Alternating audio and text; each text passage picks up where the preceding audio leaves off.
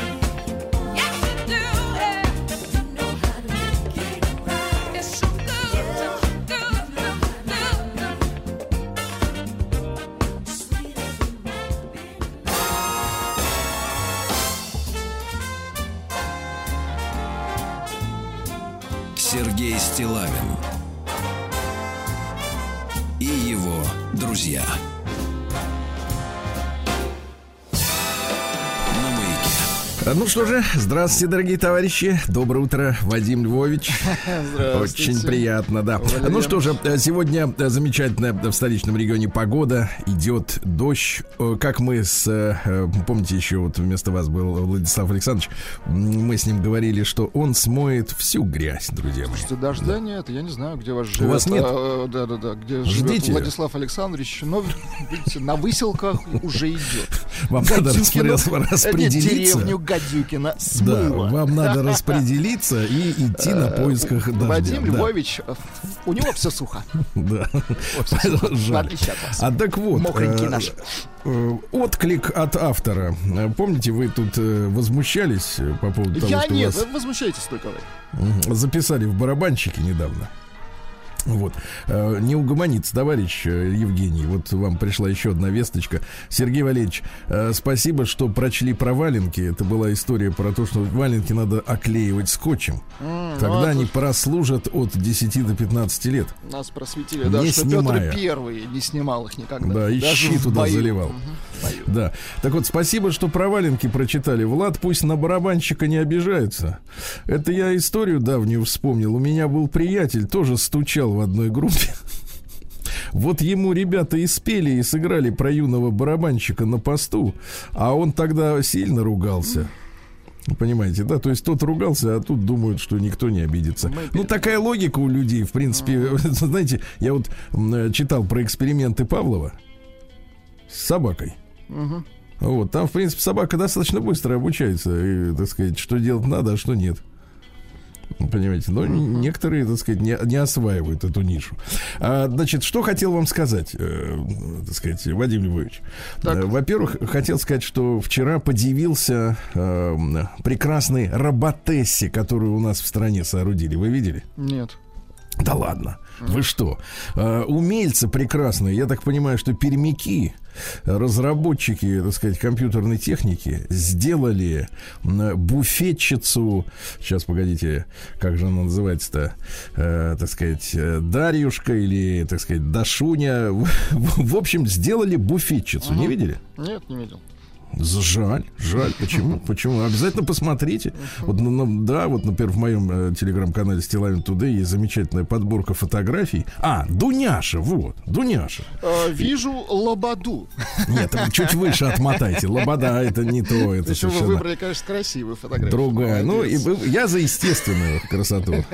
Как че, да. Это вы, а это вы комментируете пост о том, Да, что, о том, что э, наградили, э, ну, были вчера сообщения, что на 50 лет премировали запретом трудиться на территории Прямо- Российской Федерации. Понятно. А вот чуть выше, да, вы ока- ну, э, ничего, увидите... такие симпатичные роботессы. Нет, дело в том, что а, на фотографии одна из них это человек, А робот без, э, так сказать, э, живых признаков. Значит, э, как отличить, значит, робота от... Ну, пишут, что это якобы оригинал, что взяли прототипом Мисс Пермь 2014. Красивую девушку, да? Вот, но дело в том, что у робота буфетчицы, да, у нее, значит, во-первых, э, менее выражена мамина дорожка, так называемая, народное понимание. Во-вторых, есть прекрасные бусы, и главное, над э, верхней губой элегантная мушка. Ну, то есть вот э, не прыщ, а родинка. Да. И, конечно, я, вчера, я вчера с- собрал очень Вы много... заигрались вчера. Да, да, да, я вчера. так и понял. Да, заигр... Нет, ну серьезно, вот я, во-первых, ну, радуюсь. выглядит лучше, чем человек. Я согласен, я об этом вчера и написал.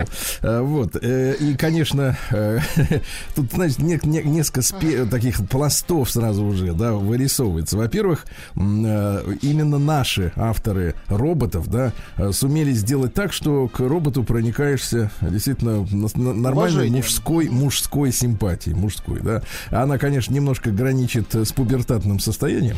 Вот, когда вот все вокруг э, стало голубым и зеленым, я помню это Скорее время в своей жизни. Да, да, да. Вот, когда э, на женщин смотришь, так сказать, затаив глаза, ой, что там затаив, да, затаив все. Вот. И э, вы знаете же, да, вот эти андроиды, которые в последнее время нам показывали, сер- сервисные, они все какие-то, в принципе, иностранные, они все какие-то нечеловеческие, странные, м, холодные. Вот, а когда ты видишь э, робота с бусами, да еще и с мушкой над губой, и видишь такую красоту. э, Единственное, что я вот выразил сожаление, что такую, значит, робота-буфетчицу, да, э, хотят устанавливать в кафе. М, Потому что по реакции, например, женщин, которые комментируют этот мой пост, я вижу, что, ну, как всегда, женщинам не нравится очень сильно Другие девушки, женщины. Не то чтобы другие, а те, которые имеют в глазах мужчин преимущество. Даже если не настоящие, понимаете, да?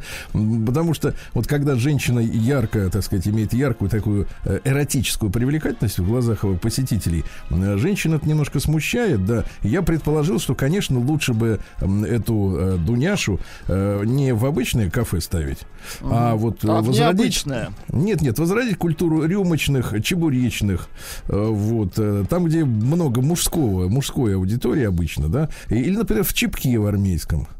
Вот там бы, соответственно, э, никаких бы вопросов к ней бы не возникло. Но в любом случае наших разработчиков, а говорят, что в мае уже откроются, вот совсем-совсем скоро, несколько кафе в Нижнем Новгороде и в Перми вот с этой вот э, склонированной, соответственно, буфетчицей, да. Ну Вот, хочу поздравить разработчиков и э, просто вот э, как бы мысленно пожать им руку, натруженную им, за то, что они вот использовали такой действительно совершенный образ, глядя на который, ну, хоть в таком виде женщины наконец поймут, какие дамы нравятся им, их спутникам жизни, да, а то у нас э, некоторые как бы разночтения есть, непонимание. А здесь вот прям такой вот ходячий, как говорится, робот, вернее, стоячий, она, я так понимаю, что никуда не перемещается. Ну, просто глаз радуется, вы знаете, Владислав Ну, я бы вот э, не ставил, конечно, в рюмочные, потому что, ну, поломают, сломают. Э, Вещь тонкая, как бы, тонко настроенная. А эти думаете- вандалы, вот особенно под шофе, вот такие, как Да. вы, Семена Валерьяновичи, понимаете, вы же начинаете все трогать, все вот Да. пробовать на, скажем так, на, на крепость. А Да, это думает, думаете, с- с- Я сдерут, э, сдерут бусы, да, и с- мушку. Сдерут в плохом смысле. Я думаю, столовка какая-то, вот что-то такое вот легкое, чтобы, ну, хотя бы трезвые были люди. Да-да-да, Ну, на мужской. трезвую голову. Ну хорошо, поздравляем наших разработчиков. Э, Письма пришли. Сергей Стилавин и его друзья. Так, ну что у нас есть э, любопытного? Вот, э, э, наконец-то Виктор э, э, очнулся. Вы Поэт. знаете, да? Поэт. Это наш э, таганрогско-краснодарский э, глашатый, да. Э, э, Сергей Валерьевич, здравствуйте, так написано С в заголовке. конечно. Конечно, конечно. Предлагаю вашему вниманию статейку на сельскохозяйственную тему.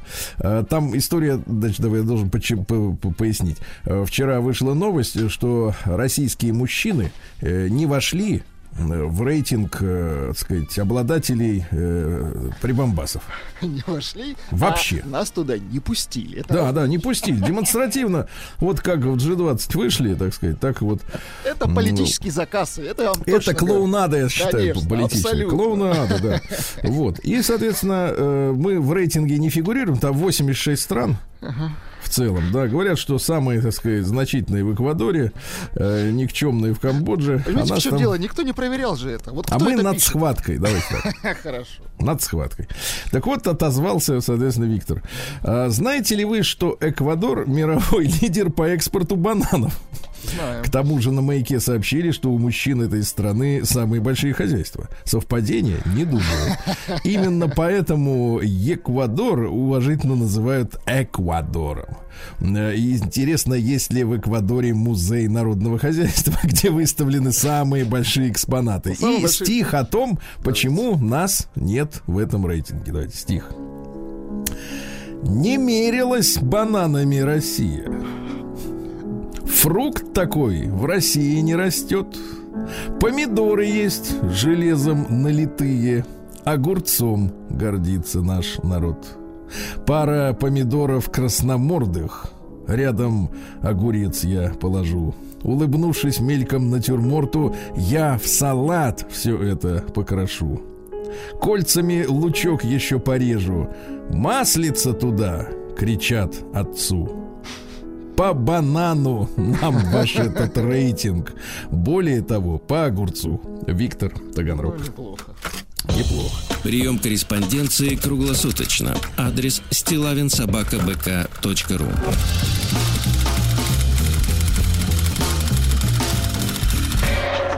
Фамилия Стилавин 2 Л.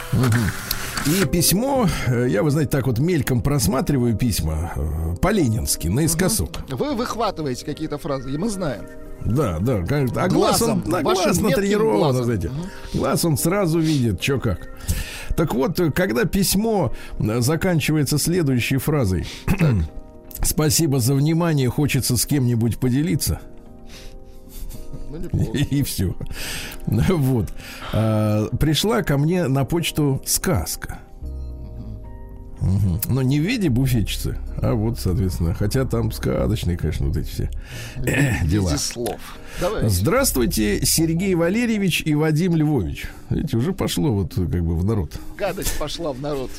А давайте вас наоборот, вы нас- Семеном Валерьяновичем называйте, все, тогда все сложится. Вадим Львович, Семен э, Валерьянович. понимаете?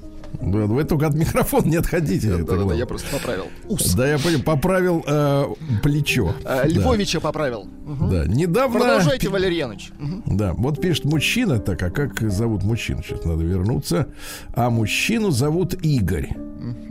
Это важно. Недавно пережил то, пишет Игорь, о чем снимают фильмы и пишут стихи. А именно измену жены.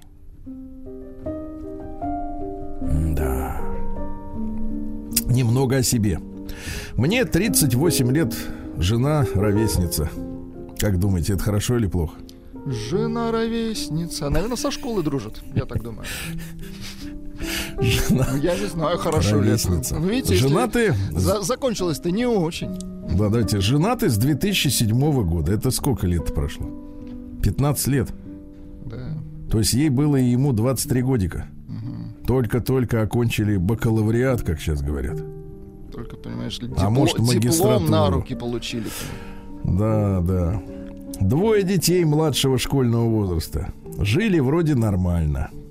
Как она пояснила, это произошло от нехватки новых острых ощущений. Ну, в принципе, э, я не знаю, чего мне не хватает. Вот в магазинах пока еще, я надеюсь, перебоев не будет, есть э, перцы чили. Съешьте парочку вот этих зуб- зубчиков, у вас будут потрясающие ощущения острые. На неделю хватит. Вот. Сейчас все вроде успокоилось, пишет Игорь. Я постарался сохранить семью ради детей. Она сказала, это было ошибкой. Понимаешь? Короче, живем дальше, но все уже не то. Понимаете? И вот под впечатлением от воткнутого что написано в спину ножа я сочинил эту сказку. Представляете, когда несчастье толкает человека на литературный путь. Понимаете, да? Думаю, сказка получилась готической. Давайте. Сказка про ногу называется. Это может быть, я почему это читаю? Может быть, кому-то из наших слушателей, кому тоже вонзят нож. Может, эта сказка кому-то семью спасет. Вот так вот. Нет, нет, я имею в виду, да- даст путь выхода. Путь выхода. Вот путь выхода. Вам дадут врачи путь выхода. Давайте. Да. Сказка про ногу. Жил да был мужик, и все у него было как у нормальных людей. Две ноги, две руки, голова да ж- Даже. Мгм. Даже голова, видимо. Не знаю, что он имеет в виду. Жил он, жил, горе не знал, уверен был в своих ногах, руках, что не подведут его никогда. И вот стал он однажды замечать, что нога у него как будто налево немножко наступает. Налево. Мгм. Налево. Он давай присматриваться к ней, наблюдать. И точно, налево ее кренит. Он ее спрашивает, ты чего, мол, налево-то косишь, что ли?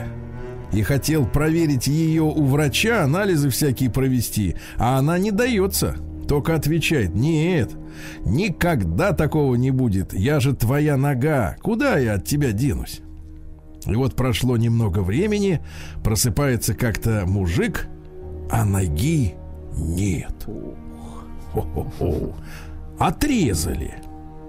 Обрубок только короткий остался. Боль адская, аж дышать нечем, ходить не может, думать не может. В общем, горе. Смотрит, на его ноге другой какой-то мужик ходит.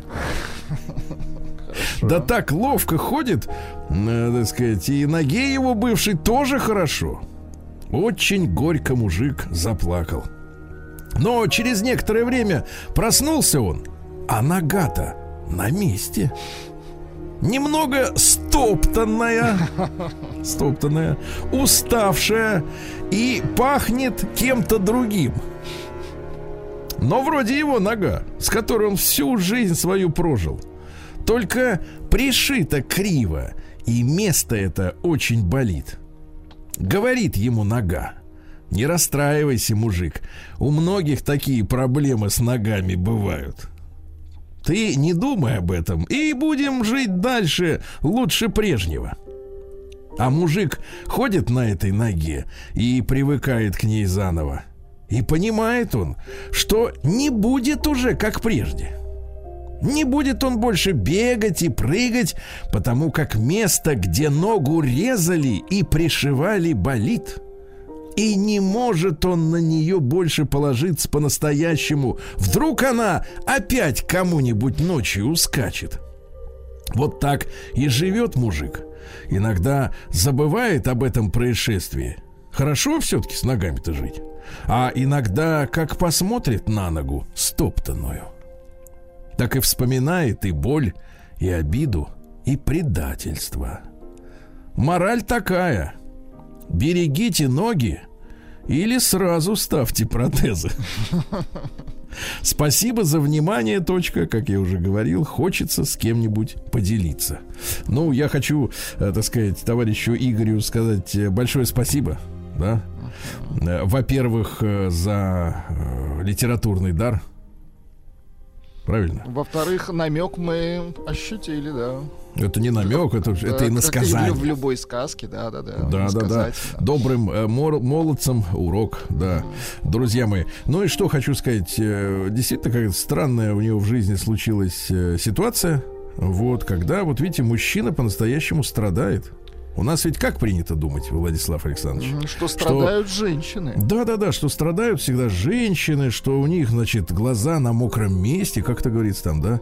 Вот, э, что все выплакало, проплакало, а ведь проплакало и легче стало. А мужик-то он что, он, видишь, он берет в руки ручку, садится, э, пишет сказку. Я вот, э, честно говоря, сейчас вспоминаю наши э, авторские страшные сказки. Э, Например, братья Гауфы там или кто там, Грим. Гримы. Да-да-да. Вот. И понимают, через какие мучения пришлось пройти людям, если они такую жуть, э, в принципе, написали, да? А вот э, хорошую литературу, веселую, читать даже как-то не хочется. Чувствую, никакого жизненного опыта у авторов вообще нету. Вообще. Вообще.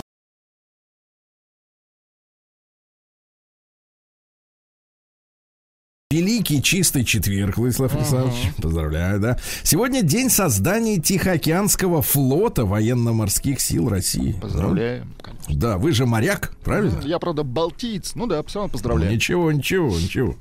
День главного бухгалтера сегодня. Поздравляю. День местного самоуправления. В рамках Вот, э, закона, давайте Нет, так. дело в том, что местное самоуправление, давайте, давайте скажем откровенно, эта структура была нам навязана в э, середине 90-х э, в связи со вступлением нас в Совет Европы. Тогда же была отменена смертная казнь, это вот все единым пакетом шла история. А сейчас ведь, если посмотреть на YouTube записи, какие люди попадают в это самое местное самоуправление, как они, например, а- относятся к спецоперации. Видели такие записи? Видели. Очень странные люди. И что-то делают, там бюджет какие-то распиливают. Интересно. Э, Первый день лета и день девушек в Исландии сегодня. А, Вот. там, значит, парилка начинается. Хорошо. Парилка, да. У них есть только два времени года, зима и лето. Там нет вот этих вот всех нюансов. А Всемирный день творчества и инновационной деятельности. Понимаю.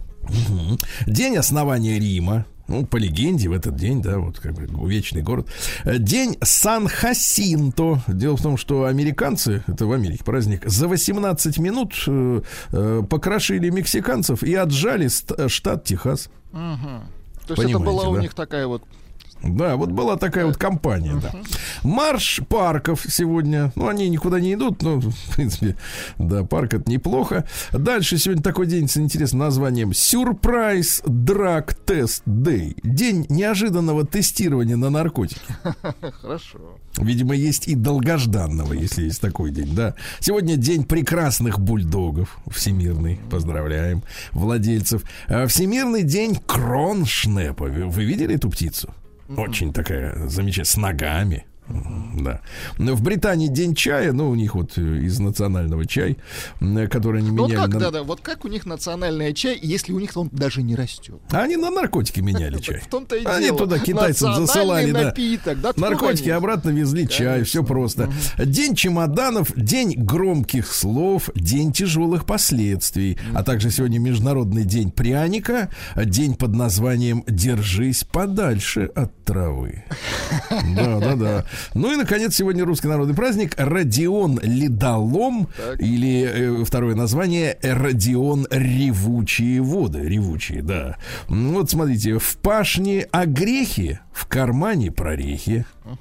Глубже пахать, больше хлеба жевать.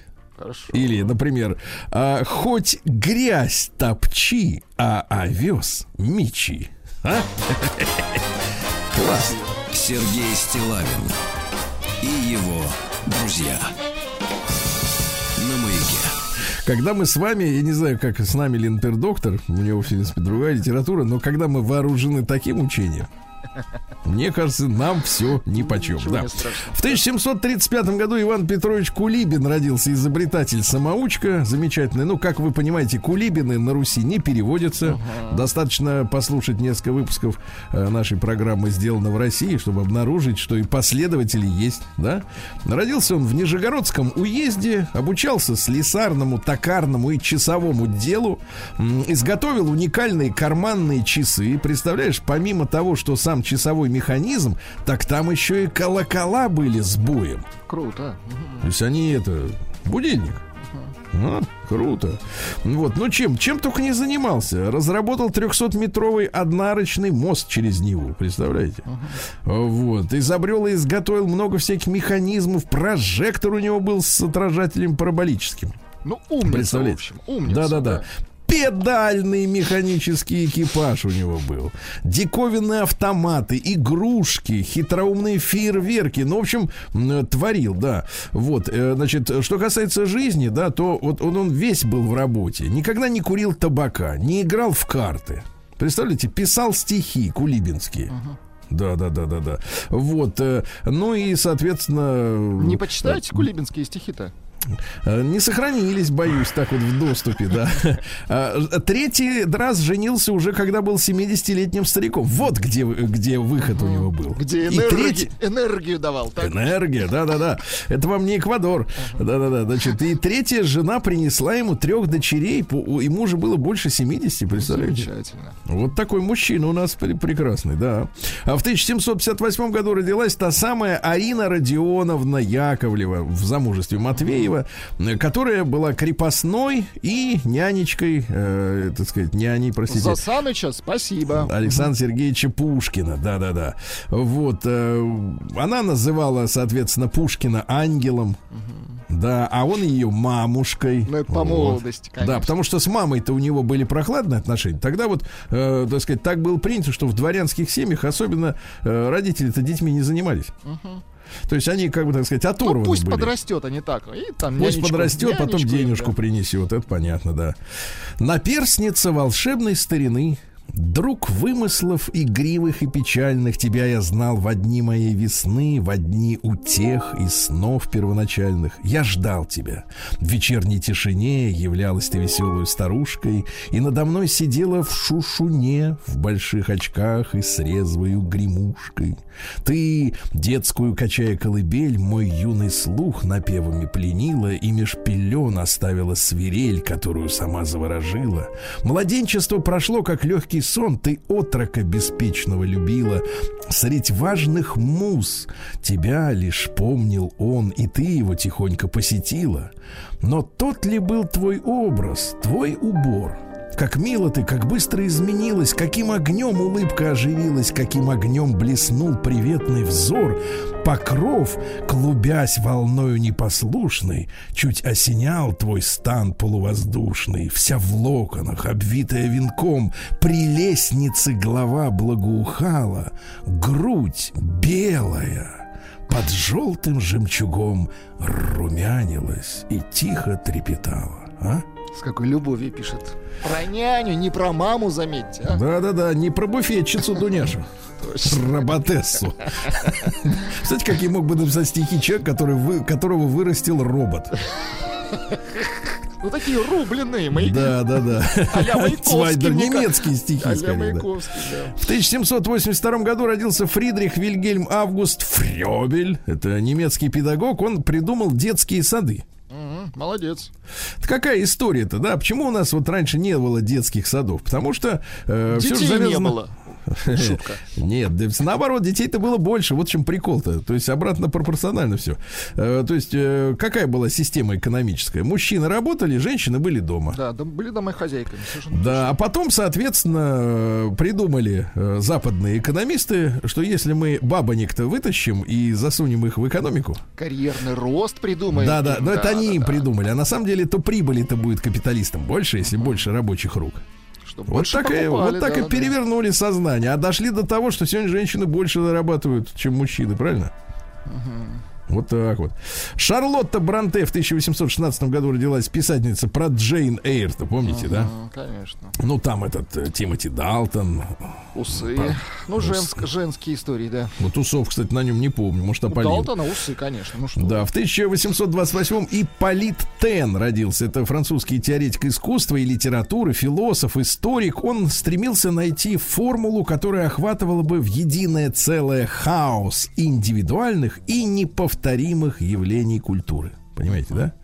А, Цитат какие? Я изучил многих философов и многих котов. Мудрость котов неизмеримо выше. Да. Ну и наше любимое, э, на что мы, собственно говоря, опираемся и так и живем по заветам вот этого товарища. Э, В свете ну, свет это общество в- в- высокое, да? В свете встречаешь людей четырех разрядов. Влюбленных, чистолюбивых, наблюдателей и дураков. Самые счастливые дураки. Да-да-да. Вот, в этот день, в 1882 Перси, такое мужское имя было у них, э, Уильямс э, Бриджмен, это американский физик, ему Нобелевскую премию в 1946 году дали за изобретение прибора, позволяющего создавать сверхвысокое давление. И за сопутствующее открытие. Э, Так вот, э, нагнетал давление, понимаете, Ну да? хорошо, сжижал газ, короче. Ну, да, да, да. Это сейчас вот, смотрите, жир, этот газ, этот жидкий, да. Да, да. В 1913 году изобрели в этот день застежку молнию. Они это называют зиппером. Ну, удобно. Первая буква Z. Вот, Запрещенное в некоторых государствах. Мгм. Считается, что первый... А у нас молния, видите? Э, Первый прототип э, молнии разработал американец э, Джадсон э, еще в 1893, то есть за 20 лет до регистрации, да? Но тогда устройство не было надежным, расстегивался магазин. Вот, но усоверш- усовершенствовали при помощи шведов. Пришел швед, все поправил, да?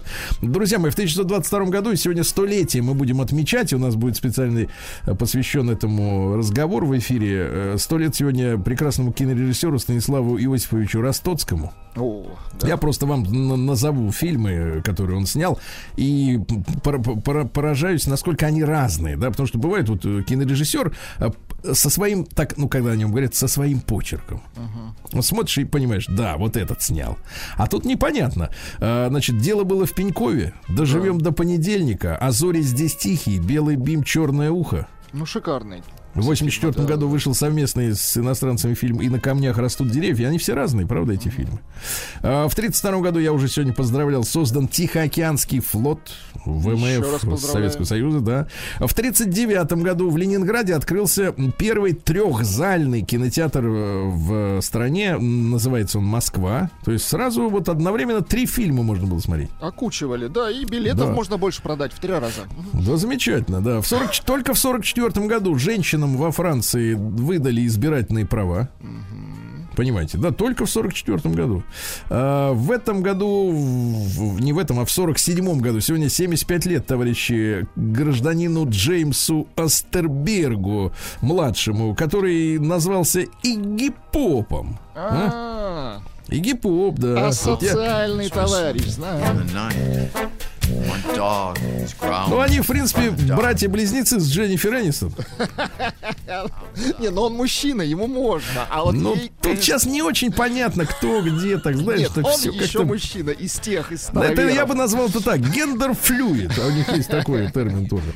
А Вот, когда я лежал в психушке, пусть поиграет, да, да, да, шарабанка-то. Когда я лежал в психушке, мой психоаналитик дал мне совет, которым я часто пользуюсь и сейчас. Он сказал, прежде чем что-то делать, подумай, сможешь ли ты из этого выбраться. Выбраться. Да не, он подлец, конечно. Да. А, Всегда ищите поляну, где никто еще не пасся. А? Вот видите, да. Или, например, мне не стыдно одеваться как женщина, потому что я не считаю, что это стыдно быть женщиной. Вот и добрались до него. Вот оно, вот оно он в чем дело. Вот оно в чем дело, да. И, наконец, э, у меня нет особых предпочтений. Я предпочитаю 5 долларов 3 долларам. Вот, пожалуй, и все. Да подлец, я же говорю. Самый настоящий. Да, и, наконец, э, секс, извините, может быть более фактической штукой, чем любовь. Ты знаешь, удался он или нет, понравился он тебе или нет. Ты не изменишь своего мнения об этом через 10 лет, да? Согласны. Сергей Стилавин и. На маяке. Друзья мои, э, в 1949 году в этот день родилась Татьяна Александровна Бек, замечательный литературовед и поэт. Я вот, знаете, вот одной строкой ограничусь, и вы сразу поймете. Давайте, давайте. Я тебя разлюбила, глотатель. Достаточно. Крепко. Неплохо, неплохо, неплохо. Согласен. В 1954 году в Чехии начался процесс против так называемых буржуазных националистов, среди которых был, э, старожилы помнят, такой человечек по имени Густав Гусак. Вот обратите внимание. Итак, что такое буржуазные националисты? Это, ну, реставраторы, понятное дело, да, капиталистической системы. Короче, этого Густава Гусака, который впоследствии возглавил Чехию, ну, Чехословакию, и фактически допустил ее развал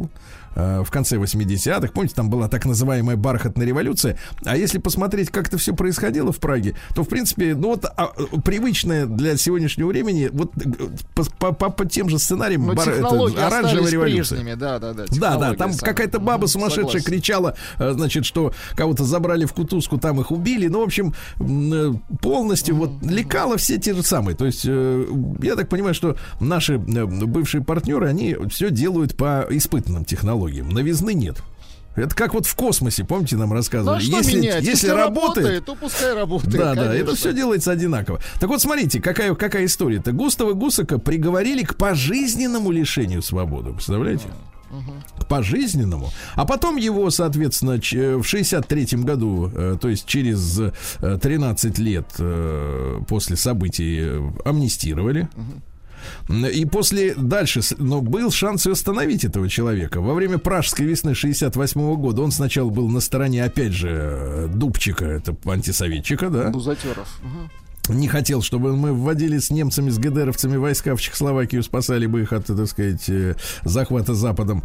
А, значит, а потом э, участвовал в переговорах с Брежневым и, соответственно, поменял позицию на просоветскую. Прекрасно. Втерся в доверие, да, и в конце концов сдал Чехословакию американцам. Вот так вот. А должен был сидеть пожизненно, понимаете, в чем проблема-то? В 55 году Крис э, Арьевич Кельми родился, по некоторой версии э, Толя Калинкин.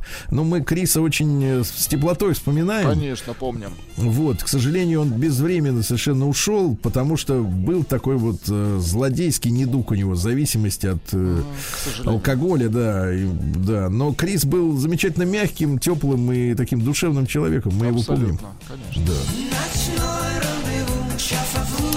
Да, я вот Владик сегодня предлагал, говорю, давайте послушаем. Он говорит, не могу больше. Ну, конечно. Он, Ну, надо пока подождать. Пока замыкая подождать. круг, ну, Да. невозможно. Да, в 58 году Энди Макдауэлл родилась, актриса. Помните, кудрявая? Курчавая, да-да-да. Вот она все шампунята эти рекламировала. Ага. Вот. Цитат какие? Если вам мужчина дорог, любите его таким, какой он есть. Хорошо, правильно. Правильно, вот для женщин на заметку, а то хотят всех переделать под себя зачем-то. И, наконец, значит, недорог. Э, И, наконец, бесцеремонность, хамство, злоба, стремление хвалиться и ставить себя в пример окружающим – вот злейшие враги женской красоты. Точно. Вот так вот. Да. В 59 году родился ваш э, кумир из группы «Лекарства» и кумир э, группы «Кино» э, Роберт Смит, да? Слушайте, ну он действительно подарил нам целый музыкальный пласт Да. в виде Виктора Робертовича. Да, ну, с музыкальной точки зрения, Да, да. да, да, и э, что, пользуется помадой. Ну, куда ж деваться? Ну, Они это все вот артист. такие, да. Это артист. Цитат какие? Цитат покрепче, чем помада. Я лучше потрачу время на то, чтобы глазеть на небо, чем на прослушивание Уитни Хьюстон. Тоже да, да. социопат. Да. А, По-моему, рок-н-ролльный миф о том, что надо жить на грани, это просто куча... да, понятно?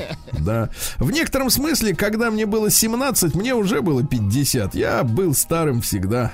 Старичок. Вот. И, наконец, отказываться взрослеть, это как отказываться принимать свои ограничения. Именно поэтому я не думаю, что мы когда-нибудь повзрослеем. Слушайте, так вот ж кумир инфантильного поколения. Абсолютно, да. А, получается, да, мы всегда будем подростками, правильно? Вот, в 60-м году бразильцы, э, значит, построили себе отдельный город-столицу под названием Бразилия в джунглях. Молодцы. Очень интересный опыт, надо его использовать, мне кажется, да? Вот, в этот день, э, в 66-м году родился Андрей Николаевич Жигалов, клоун без грима. Знаете такого У нас замечательного? есть трек. Да. У реки Наиву смотрит месяц. Очень хорошо, очень хорошо. согласен. А, значит, э, 55 лет назад э, военный переворот в Греции произошел. К власти пришли так называемые черные полковники. Они там в Греции-то, в принципе, навели шухер сначала. Э, Запретили мини-юбки, например. Потому что смотрят, гречанки-то они женщины, видел, какие они? Ну, Гречанки. конечно, они такие. Да, они там с ногами, горячие, а он им говорит, горячие. э, а в этом году сейчас нам говорят, что, оказывается, микроюбки, э, значит, вводят в моду опять. Ну, Никуда не годится, конечно. Это ж сколько вот эта срамота вот это будет продолжаться, правильно? Наш, Микроюбки. Наше платье халат. Совершенно точно. Нет, наше, наше платье это телогрейка. Вот что наше платье. До пят. Халат это южнее, да. Вот. Но они там наделали дел в Греции. Они спровоцировали также на Кипре события, в результате чего Кипр оказался разделенным на, соответственно, Турков, северный да. и южный, да. На севере засели э, турецкие товарищи, да, это был промышленный район э, Кипра. Ну, в общем, много историй. В 68 году родилась э, Татьяна Витальевна Куролесина. А вы все прекрасно ее знаете как автора литературы детективного свойства э, Татьяна Устинова. А, понятно. Татьяна Устинова, да. А, да, говорят, что уже до школы Татьяна Витальевна могла пересказать наизусть сюжет любого произведения Льва Толстого, Ну, общем, Достоевского, Не удержалась Дюмы. и стала писать. Да, Понятно. Дюмы, можно говорить Дюмы. Дюмы, конечно, можно. Вот, да-да. А какие у нее... на- Мне больше всего нравится у Татьяны название ее произведений. Потому что вот э, я чувствую, там работает давайте. хороший такой коллектив, который неймингом А, то есть вы, вы считаете, что не она все Название. это пишет? Ну, Наз- Нет, пишет она, название, как правило, дают, э, это так принято. Богиня прайм-тайма, всегда говори всегда, жизнь, по слухам, одна, запасной инстинкт, подруга особого назначения, ждите не... ож- А, вот ведь Неплохо, когда. неплохо. Неплохо, да. Вот, э, в 89 году события памятные на площади Тяньаньмэнь произошли в Пекине, когда так называемые студенты, кстати, не только в Пекине, но и в Шанхае, в других городах, и в Ухане, помните, откуда пошла зараза якобы, вот, э, студенты протестовали против окончания китайских реформ, потому что умер реформатор. Вот, китайцы не допустили оранжевой революции тогда через кровь, но не допустили. Да. Вот. Ну и что у нас еще интересного в этот день? И в э, 2004 году вышел на свободу Мардыхай Вануну, израильский. 18 лет в тюрьме про- просидел за то, что сказал, что у Израиля есть ядерное оружие. А? О, как. Мордыхай. Сергей Стилавин и его друзья. Дорогие товарищи, вы знаете, что мы по утрам прикасаемся к музыкальному наследию тех артистов, которые сегодня родились, да? Ну и с Владиславом Александровичем решили, что Роберт Смит это человек, который красит губы. Это социопат, абсолютно точно. Глаза, да, да, да, да, да. Вот человек, который, в общем-то, всегда оставался стариком, но одновременно подростком. Да, да, да. Вот. И подарил нам много чего и в плане собственного творчества. Породил э, отечественную новую волну 80-х, правильно? Подарил фактуру группе кино. Музыкальную фактуру имеется. Но Виктор Робертович губы не красил, ясно? Вот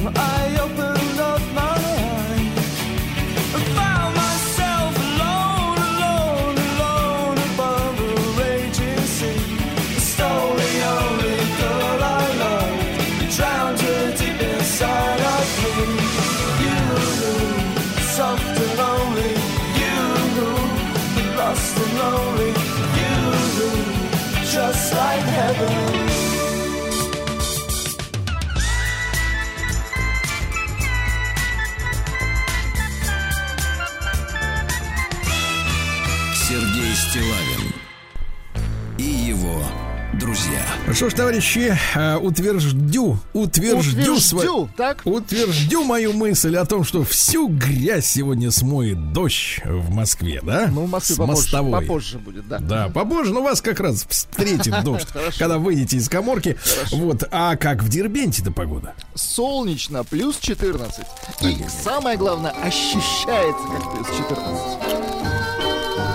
Спасибо, чтобы песней своей помогать вам в работе, дорогие мои. Дербенцы, вот так, да. Эм, так вот, обнаружил местный житель пять корабельных пушек 18 века, покрытых коррозией. Представляете? Находился на берегу моря, рядом же Каспий. Красота, да. Вот, а когда уровень воды упал, увидел пять корабельных пушек, представляете, 18 века. Такие дела. Решил, надо брать. Да, житница 30-летняя местная подозревается в краже ювелирочки. Ай-яй-яй. На нее написала заявление 38-летняя женщина. Вот золотой комплект, состоящий из сережек и кольца, приметила на прилавке магазина, когда покупала подарок отчиму. Дождавшись, пока продавец отвлечется, женщина выкрала кольцо. Вот, поймали. Да. В Дербенте транспортные полицейские изъяли крупную партию мефедрона. Хорошо. Даже не знаю, что это такое. Мэр э, Дербента возмутился цветом стен в детском саду в местном. А что с ним? с Да, цветом? зашел, зашел, значит, э, проверить ход капитального ремонта детского сада «Колокольчик». Так. Да-да-да, Рустамбек Пермагомедов зашел и дальше говорит, зашел, а он мне уже раздражает, говорит, глаза. Э, Он находился в ярко-красной комнате, вы представляете? Детей в ярко-красную комнату застав... велели переделать. Велели, да.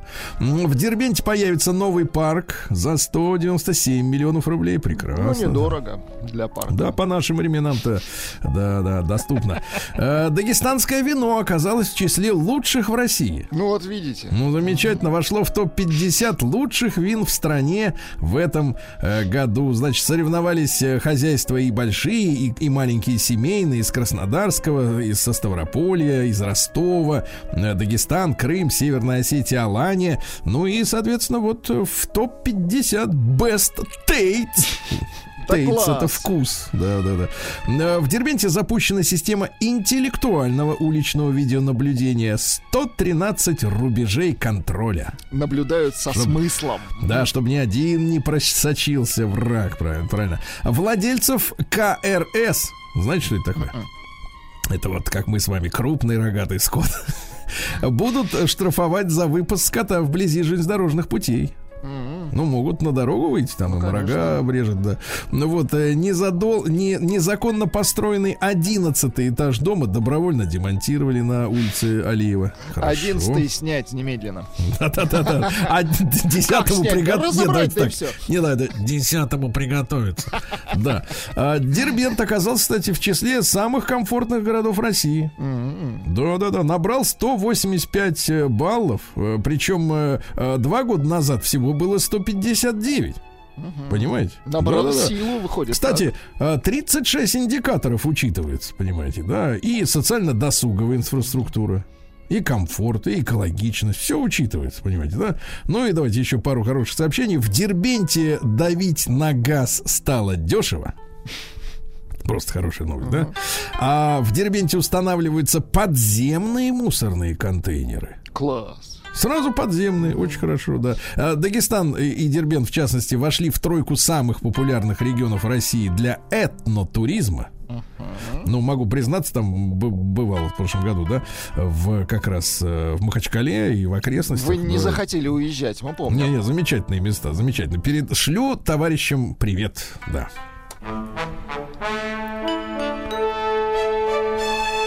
Сергей Стилавин На маяке. Так, ну вот, вы знаете, есть такое выражение «играющий тренер». Да, когда вот все бегут, и он бежит. Ну, а иногда бывает так, что да. Э, иногда бывает так, что бегут они, а он вот тоже в игре. Главный тренер московского Спартака Паоло Ваноли Так. пнул бутылку и попал в болельщика ЦСКА. Гол. Гол. Э, Сервис специальный определил знаки зодиака, под которыми рождаются владельцы дорогих автомобилей. Ну, давайте. Друзья мои, у некоторых в Давайте голову разожжем. да, в голову просто некоторым залезает а, а, ну, такая дурацкая мысль о том, что я тоже могу, значит, э, что-то такое, да. Не надо дергаться. Смотрите, наиболее дорогими автомобилями в России владеют люди. Это статистика, тут против нее не Здесь поспоришь. нет науки, да, Да, здесь только статистика. Так вот, э, владеют люди, которые родились э, в даты, соответствующие знаком лев и рак. Лев и рак на самых дорогих. Вы не лев, не рак, ну Не так рак. успокойтесь, Так. господи, успокойтесь. А, Раки и тельцы владеют самыми мощными машинами в стране. А, Причем есть статистика по именам. А, Водители мужчин с самыми мощными моторами чаще всего зовут Алексей и Евгений. Вы не Алексей, вы не Евгений, успокойтесь. Отдыхайте. Да. Женщины, которые владеют самыми мощными автомобилями, чаще всего их зовут Ольга и Наталья. Видите, ну что, вы не Наталья, Влад. А, Так же, как и вы. Вот видите, мы с вами оба несчастные люди. Так же, как и вы, не Да. Ольга. Вот. А собственниками самыми дороги, да, самых дорогих машин чаще всего являются Дмитрий, Андрей, Ирины и Ольги. Вот такая статистика. статистика, Если вы не входите в рейтинг, не рыпайтесь. Просто у вас редкое имя, вот что значит. Да. На развитие экологического туризма в России потребуется миллиард рублей. Это очень важно. То есть ты как бы выходишь из палатки и... Вот вам прилетело, пожалуйста, забирайте. Давай. Пишет Ольга. Доброе утро, я по знаку зодиака Рак и Ольга. Где моя машина? А, А где Ольска- ваши права? Давайте с этого начнем. Да, значит, дальше. Страховщики будут э, ремонтировать битые автозапчасти, а не изме- заменять их на новые. Раньше это было невыгодно, а теперь выгодно, ясно? Прекрасно. Диетолог Лаура Бурак рассказала о пользе грибов для душевного здоровья. О пользе свекла она не хочет рассказать? Нет, нет, грибы, оказывается, могут помочь справиться со стрессом, снизить риск депрессии. Там много полезных веществ, в том числе витамин D, который поддерживает хорошее настроение. Хорошо. Вот.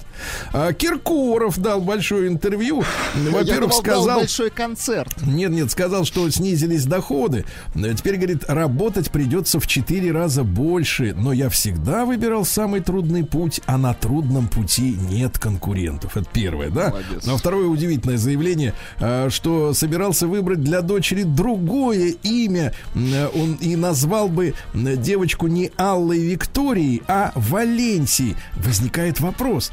А что помешало? Я вообще не понимаю, да? Дайте В чем ей проблема? Ольга, у нее будет дорогая машина. Да. В чем проблема? Значит, стало известно, почему опасно продавать старые смартфоны. Там сохраняются ваши личные данные. А в Иркутске врачи извлекли из полуторагодовалого мальчика 24 магнита, сцепившихся в единую такую вот э, штуку. Уж, да, глотал, глотал, да. Э, Врач э, Денисова причислила гречневую и пшенную каши, э, так сказать, к К самому лакомству. полезному завтраку. Поможет похудеть, да. Вот, ну что же, вырос спрос на услуги по вспашке земель на даче. Люди сажают, да. Дальше, э, э, что же у нас интересного? Российские ученые придумали, как искать в почве тяжелые металлы при помощи беспилотников. Замечательно. Э, Вот. На Алтае выпустят вездеход Каракат для крайнего севера. Вездеход Каракат. М, Продажи российской и белорусской бытовой техники выросли более чем на 50% в марте. А? Видите, какая делаем. же. извините, какая же белорусская бытовая техника? Ну-ка, вот что-нибудь. А вот э, Белвест, вот и помню название, да. И Миловица, что вам надо а, еще? точно, это бытовая техника. Хорошо. Да. Названы самые... Это такая техника, что без нее никак. доме. Названы самые непопулярные имена новорожденных в Москве. Представляете, Ну-ка. Ольга и Вадик самые непопулярные. Кто ж будет За- ездить на дорогих... дорогие машины. На дорогих машинах-то, да. А там дорогих машин немного, да. Вот. э, Определенную популярность набирают имена такие. Мирослав, Ну, хорошо. Клим, Платон, Демид, Гордей, Тихон. Представляете, Да как класс. хорошо, а? Дальше. Педиатр Гаврюшкин назвал возраст ребенка, с которого тот может красить яйца на Пасху. Не раньше четырех лет, говорит Гаврюшкин. То Ему есть можно есть верить. ограничения по возрасту. Хорошо. Да. А в так сказать, э, что еще интересного? Российские химики придумали новый способ получать тепло. Но это вообще фантастика, потому что, я цитирую, устройство представляет собой греющийся термос, не требующий внешних источников энергии. Да не А может откуда быть. берется тепло, Да, да, товарищи? да, а? не может быть. Есть закон сохранения энергии. Значит, она была заранее. Кстати, нам пишут, а холодильник Минск, а Атлант. Да, а барнаульским рож- роженицам предложили самим доставать младенцев из себя во время кесарево сечения. ладно? а? Вот хорошо-то как. Видите, пошли матерям навстречу. М, Врач назвала самую опасную диету. Это просто голодание. Самое опасное, ясно?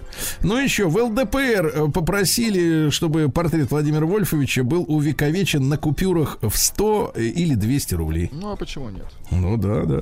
А Госдума приняла закон, товарищи мужчины, ликуйте, о праве мужчин на получение мат-капитала. Браво! Наконец-то. Да, правильно? Вот. Ну, еще что интересного. Минстрой предложил платить за отопление только в отопительной... А что, получается, мы круглый год, что ли, платим? За отопление надо платить дровами, Сергей Валерьевич. За отопление нужно платить. Э, В России начал дешеветь сахар, а? Э, Так сказать, Собчак... наелись? Собчак призналась, что у ее пятилетнего сына есть лиш- личный повар и водитель. ясно? Лишний вес. А, минуточку. Так. В Сургуте мужчина отстоял в ЗАГСе для ребенка свою фамилию из трех букв. Да молодец. Да? Ну и давайте о хорошем, давайте о хорошем. А, от жителя многоэтажного дома в Новой Москве Дома. уползла ручная змея. Ручная граната. Он говорит, это даже не змея, а змееныш. Змееныша. Да. Да. А, Двуручная змея, да. Значит, Мишель Обама призналась, что ее дочери приводят домой взрослых мужчин. Ну, все. Повзрослели, значит. Дочек зовут э, Малия и Саша. Можете себе представить. Вводят взрослых мужчин. Джоли Робертс раскрыла секрет крепкого брака. Это все дело в поцелуях, сказала Джули. Интересно. Но у нее есть для этого развитый инструмент. Я видел ее э, Да не видео. надо ничего. Да, да, да. разжевывать. В сети маникюрных салонов в России назвали самые популярные у россиянок цвета. Но это как вот от сердца отлегло. Все-таки классические красные оттенки, без всей этой лабуды. Да. А в Туркмении дорожная полиция проверяет маникюр у пассажирок автомобилей. Очень важно это проверить, да. А вдруг накладные, а? Так, подтянулись на такие. Холодильник Свияга, телевизор. Горизонт, Видись, а? Вот видите, знают. Теперь, Владик, вооружитесь по- поисковиком. Давайте. А, парикмахер назвала самое модное окрашивание волос весны 22 года. Называется техника Baby Lights. Baby Lights. Baby Lights в одно слово. Посмотрите, как это выглядит. А, девушка несколько месяцев умыва- умывалась только водой и удивилась результатом. Стала похожа на человека. Вот. э, Визажистка сделала ринопластику, нос подрезала и потеряла способность улыбаться. А что улыбаться-то? Когда нечему, да? Гинеколог предостерегла женщин от использования эфирных масел для интимной гигиены. Не надо. Что такое Baby Lights? Слушайте, ну мне что-то непонятно. Это что-то среднее между милированием и вот блондин- блондинистыми такими оттенками. Слушайте, я не знал, что вы в курсе слова милирование. Это ну да, меня ну потому что вот когда поразило. вот, вот так вот кусками все. Кусками, хорошо, кусками. Перейдем к западной ситуации. да. Чего это же все разжевывать?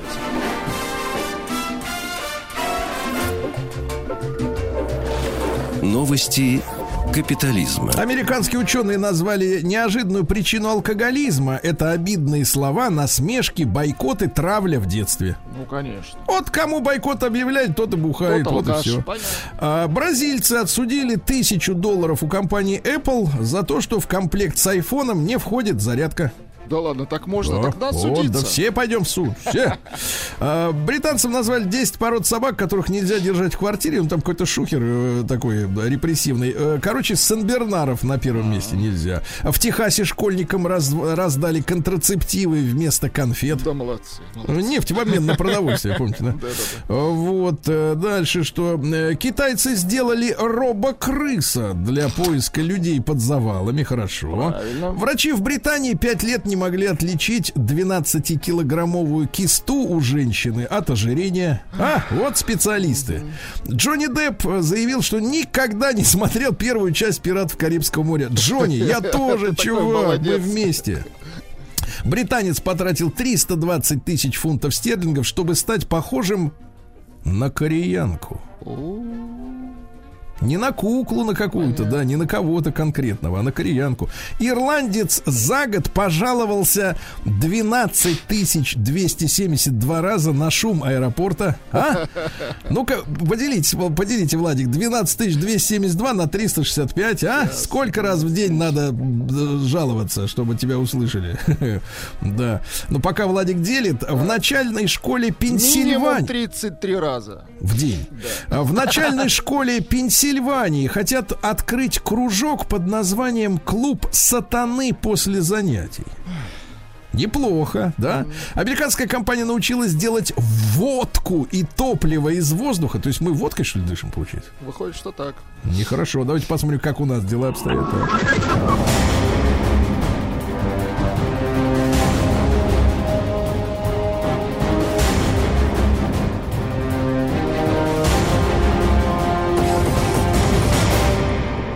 Россия криминальная. Ну, давайте действительно сначала о хорошем, Владик. Извините, извините, на бутылках Да. теперь нужно писать воздух. Да-да, как так и говорят, в принципе, люди. А бывший полузащитник сборной России Александр Самедов призвал очистить российский футбол от шушер. Да, наконец-то. Очень хорошо, очень хорошо, да. Да, а, да, Волгоградка хотела отсрочить отъезд своего сладкого сожителя в Казань Так. И сообщила о том, что поезд заминирован. Уж так ей сладенько-то было с ним. Да, да, да. А, из дома живущей на Рублевке подруги Ксении Анатольевны, а, дизайнера Анны Расковаловой, Так, так, так.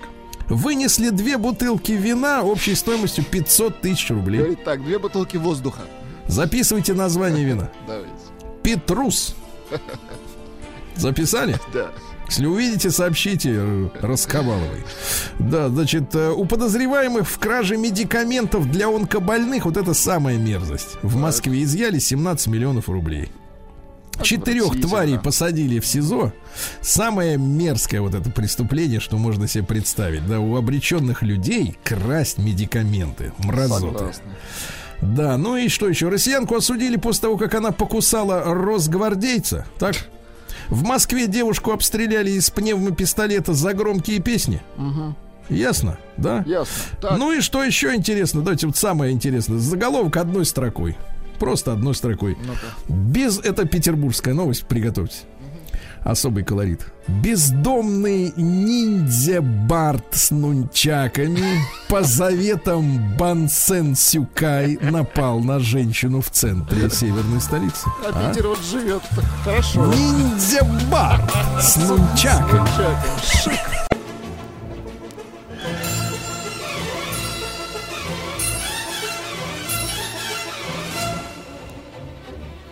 Сделано в России. Ну что ж, товарищи, каждый день э, готовят для нас сюрпризы, сюрпризы. Э, какие еще предприниматели есть в нашей с вами большой стране, друзья мои? А зачем мы говорим, Влад... Владислав Александрович, об этих предпринимателях? Зачем? Некоторые не понимают. Ну-ка. Ну, Что про- рассказать всей стране, какие замечательные у нас по- производят штуки. Нет, нет, нет, это не реклама, это не пропаганда, это помощь предпринимателям, э, значит, которые действительно за- заняты делом реальным, да, э, поставить общественность в известность о своем Абсолютно существовании, точно, конечно. правильно? И вы знаете, я с большим интересом просматриваю э, на почту, в том числе, друзья мои, на сайте радиомаяк.ру можно заполнить анкету, там в разделе подкастов есть «Сделано в России», вот, э, там заполняйте форму, обратную связь указываете о себе, ссылки на сайты которые, которые относятся к вашему э, пред- предприятию, да. Ну и Сергей Валерьевич внимательно все это изучает, лично изучает все. Потому что такое не могу доверить даже вам, ближайшему соратнику. Вот. И, конечно, знаете, честно говоря, пе- первым делом э, вот глаз как-то вот э, вырвал, опять же, из э, вот этой череды, там десятки, правда, писем, вырвал э, название «Шишки дизайн». Это законно. Знаете, вот э, был бы сейчас в студии Рустам Иванович, он бы оценил бы, насколько, да, так сказать, интересно. А вот как вы думаете, что может делать компания, у которой э, в заглавии, значит, есть слово «шишки»? Слушайте, но шишки, конечно, на дурное, как бы меня отвлекает. самовар представляется, да, дизайн, ну Самовар. что-то такое. Да, а оказывается, э, это у нас екатеринбургская компания, которая занимается мебелью. И вот что о себе пишут. Значит, э, добрый день, меня зовут Дарья. Давайте с Дарьей поздороваемся. да? Дарья, доброе утро, добрый день. Дарья. Доброе утро. Вот она, Прекрасный Дарья, да. голос. Я промышленный дизайнер, основатель компании Шишки Дизайн. Значит, э, в 15-16 году стажировалась в Германии. Ах, Вот. вот откуда шишки-то, я думаю. Да, да. Нет, А, шишки проект- местные, все нормально. Минуточку, минуточку. Стажировалась на производстве Bosch Siemens. Где проектировала Да. бытовую технику. Представляете, бытовую технику. Вернулась, то есть умеет, есть еще, еще, еще. да. Вернулась в Россию, решила организовать производство, так как хотела сделать классный продукт с каким-то своим дизайн-кодом. Кодом. Вот, начиналось все с мини-мастерской в подвале. Помогал папа. Э, он пил, э, пилил, Пилил, строгал. Да-да-да. Я красила, делала сайт, вела, так сказать, блог. Э, Сейчас у нас свое производство. Мы делаем, а теперь внимание, Владик, Так. э, детскую мебель из массива бука. Это дорого. Вот, дело в том, что вот сайт есть у Дарьи, называется он шишки-дизайн.ру, правильно, Дарья? Да? Да, все верно. Вот, вот, вот. Ну, как дизайн пишется по-английски, вы в курсе, Владуля? Да? Дезигн. Уже Вот. открыл. Очень красиво. Да, откройте. Там есть еще, кстати, если через слэш, то есть вот через косую линию, если kids на- набрать сразу, да, Да, то вы окажетесь детский. на сайте, где детский раздел. И я вчера, когда, э, так сказать, э, Дарье телефонировал. На ночь глядя, так? ну, нет, это было днем совершенно. Я помню даже, где я был в В этот момент. 19.00, так? Да, я Дарье, когда телефонировал, я спрос... задал ей такой простой вопрос. Дарья, скажите, пожалуйста, а вот у вас, ну, действительно, это не просто там красивые фотографии, но видно, что э, э, дорогая, э, авторская, э, в том смысле, что качественная, да, не типовая, по сделанная, так понимаю, что основная фишка-то у компании, что они делают в, в тех размерах и в тех проектах, которые требуются заказчику, да? Да. Так да. вот, дорогая, необычная мебель для детских комнат. Это как раздел, да, вот чем они занимаются в своих шишках. Вот, и я Дарью спросил, слушайте, вот, ну, каждый, даже кто, может быть, не стал отцом пока что, да, но все равно представляет себе, что такое ребенок, э, ну, например, на основе вещей, да, вот, например, обувь, э, одежда. Мы же понимаем, что каждые полгода, э, если совсем маленький, да, может быть, даже чаще, это приходится обновлять. Новые ботиночки, новые штанишки. То есть дети, они растут. А тут мы, соответственно, делаем кровать, а у него ноги-то упрутся. Понимаете, Владик? А стоит-то дорого, да, и я спрашиваю, а а с какого, так сказать, перепуга люди заказывают, э, ну, дорогую э, авторскую мебель для маленьких детей, если через там, ну, год-два она уже будет не по размеру этим детям, они из нее вырастут. Э, Дарья, парируйте. Парирую. Дорогая, понятие относительное очень. А, На самом вот деле. Да. Нет, нет, нет, на самом деле Дарья сказала мне другую фразу, Владик. Она сказала мне, это мужской взгляд. На то, что дети быстро вырастают из кроваток. А я да. так А, скажу, хорошая мебель должна стоить дорого. Вот так. Да, нет, а, значит, Да, она Дарья, н- на самом деле не стоит дорого, ну что вы. Она стоит адекватно своим э, качествам и Своему свойствам. качеству, да. Вот. Да, то есть, ну, мы же знаем, что можно ездить там на Ладе Калине и радоваться жизни, потому что это тоже машина, она везет. Нормально все. в вашей фразе это тоже машина, нет уверенности. Той, которая подкупает. очень некрасиво вы про Ладу Вот вы не смогли бы работать в салоне Лада. Наверное, нет. Не, я нормально ко всему отношусь, но просто каждый выбирает то, что ему подходит. Ну, никто не стоит у Мерседеса, не возмущается, а что же он 10 миллионов там, например, стоит. Ну, это Ну, Когда он стоил Здесь- 10, то сейчас уж 30. Ну да, я не в курсе, к сожалению.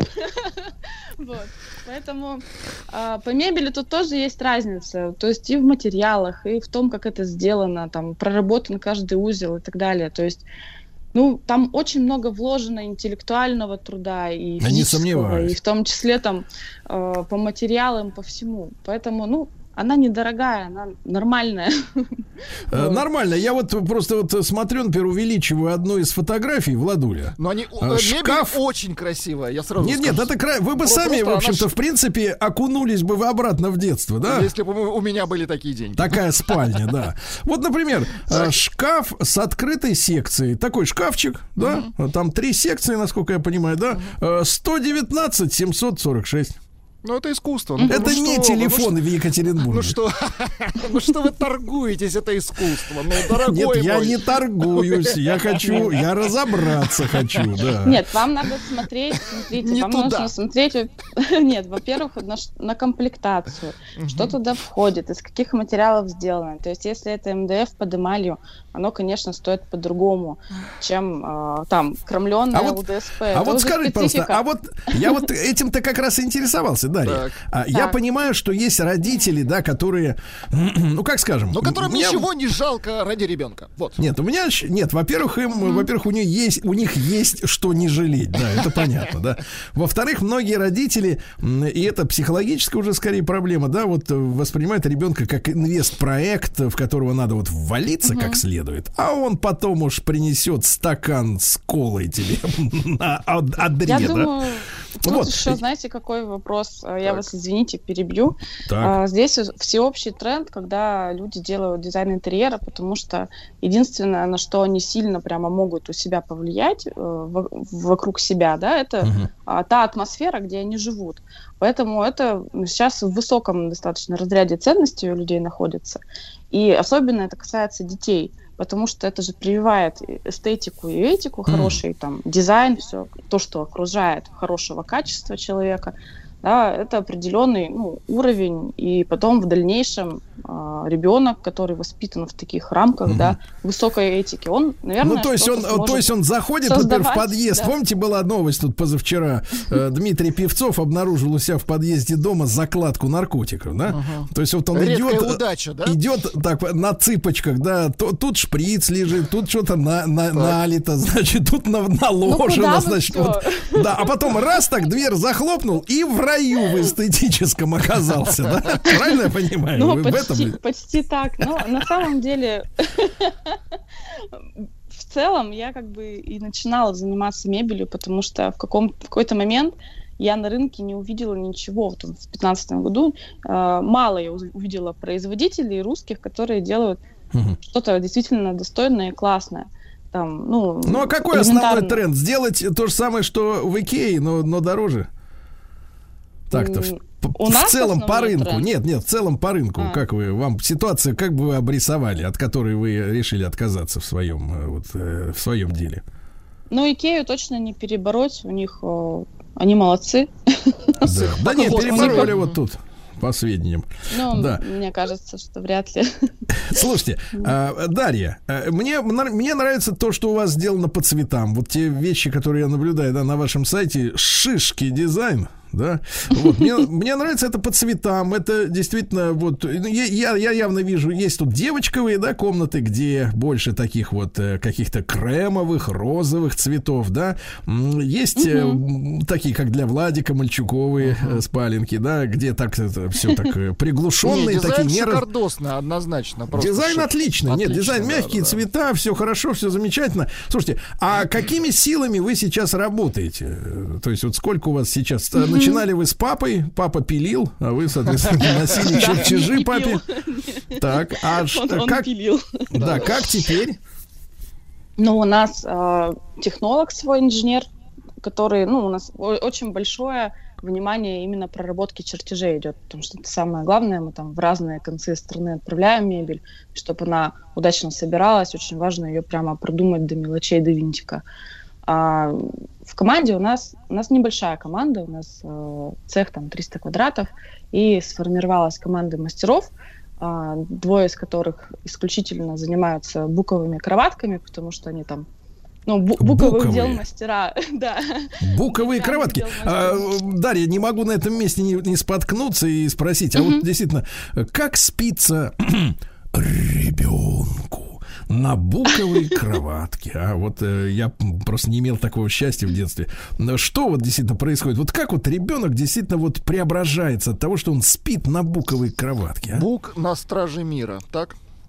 Ну, вы знаете, наверное, что раньше тоже кроватки буковые были. Потом на Когда? сосну перешли, потому что она, ну, подешевле, так скажем. Ага, так. Но у нее есть свои минусы.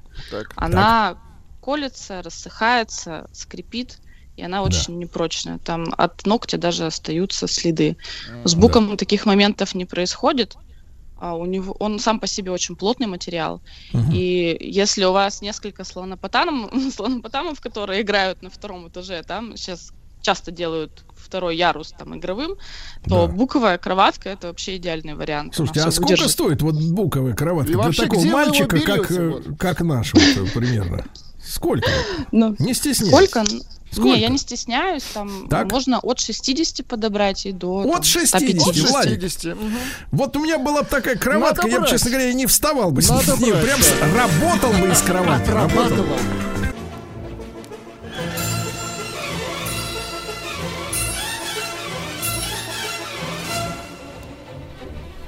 Сделано в России. Дорогие товарищи, ну, э, сегодня э, с нами компания Шишки-дизайн и э, Дарья Гладкова с нами на связи из Екатеринбурга. Два направления у них. Это вот детская мебель из бука, в том числе, Владик, для вас.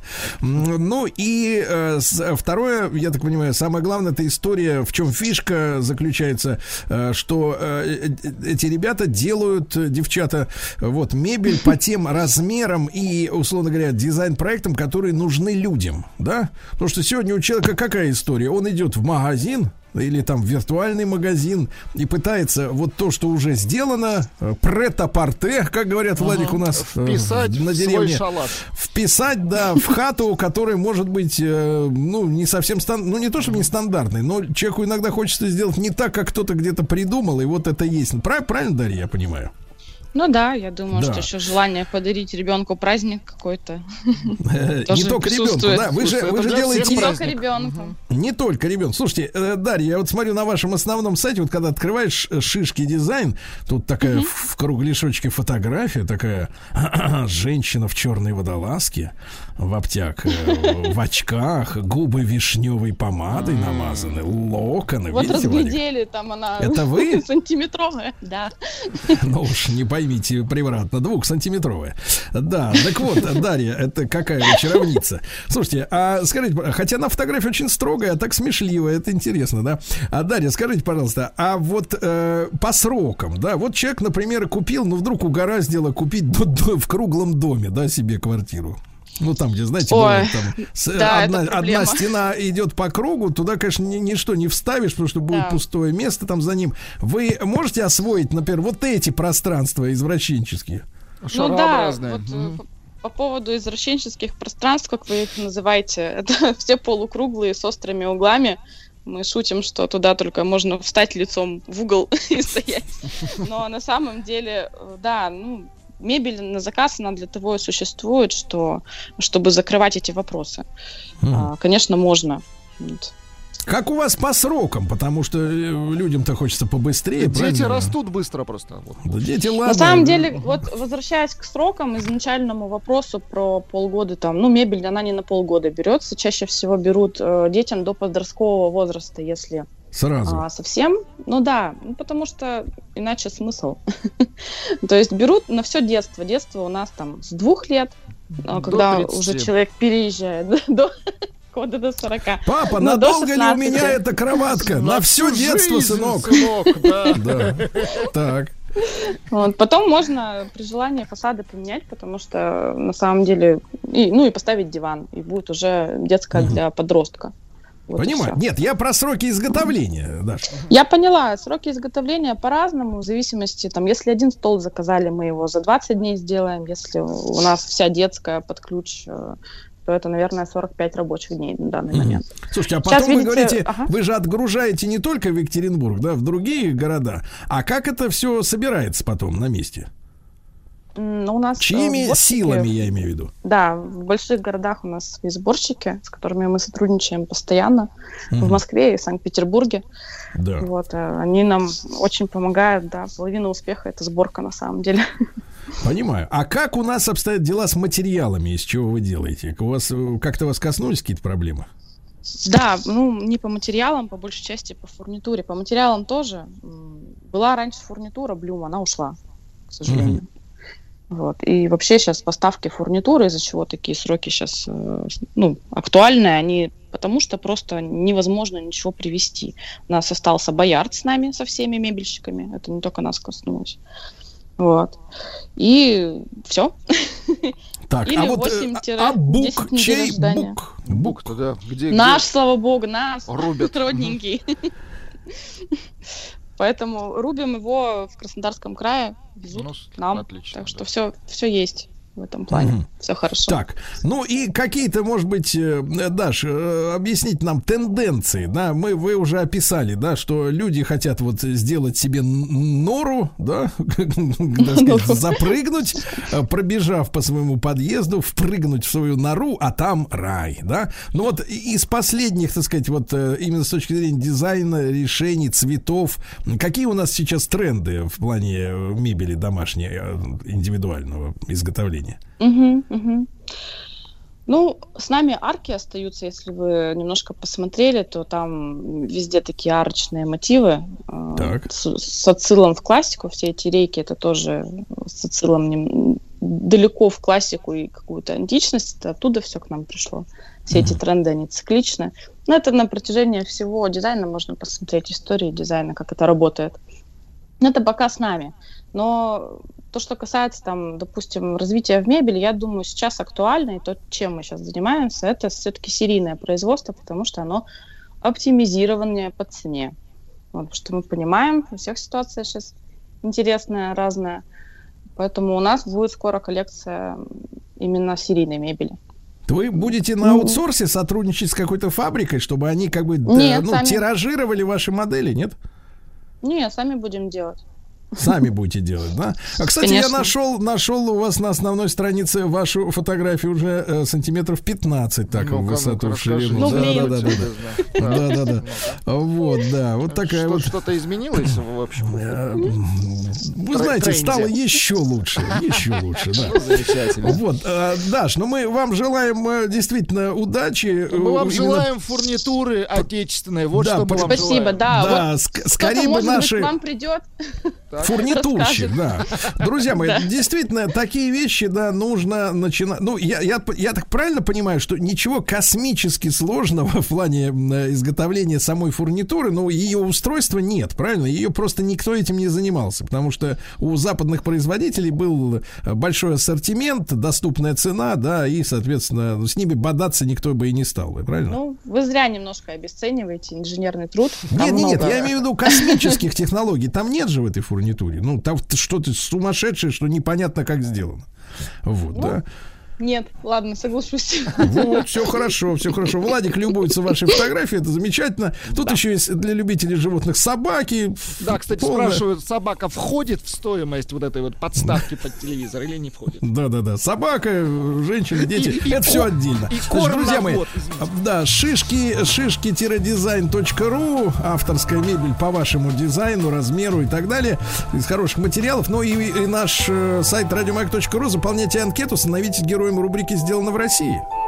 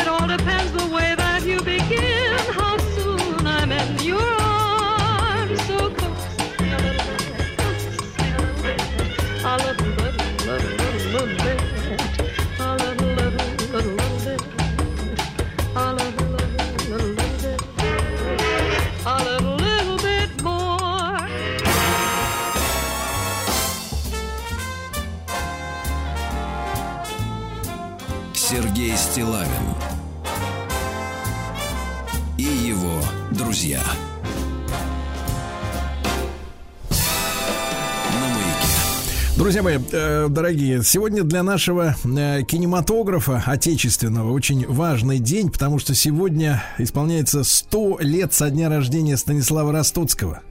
Замечательного и не только режиссера, но и сценариста, и педагога, и публициста, и артиста с большой буквы А. И я думаю, что даже нашим юным слушателям, кому чуть за 40, не нужно, не нужно рассказывать, что такое фильмы. Дело было в Пенькове. Доживем до Доживем до понедельника. А зори здесь тихие, белый бим, черное ухо. На камнях растут деревья. Это не весь список, естественно.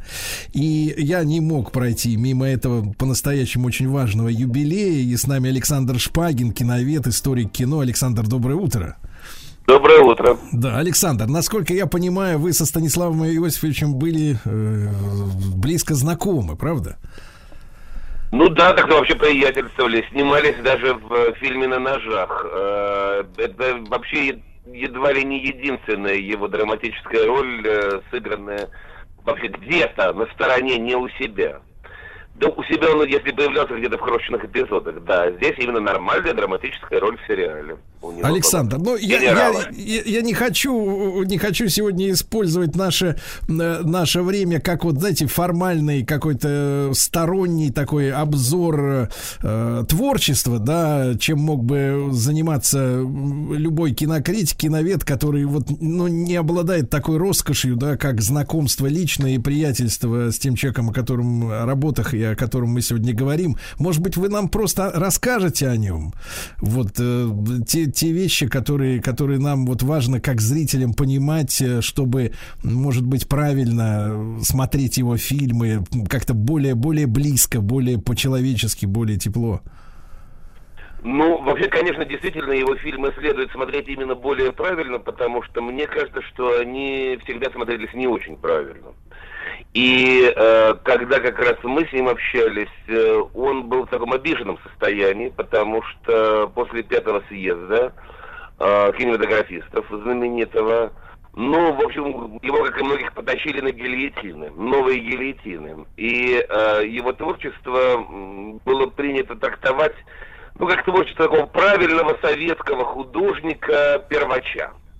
На самом деле, если у него и была такая картина, стала такая картина, вот попала в такой ряд, то это была только «Зори здесь тихие», да и то она попала случайно, как бы. Действительно, после фильма «Зори здесь тихие» он превратился в такого первача.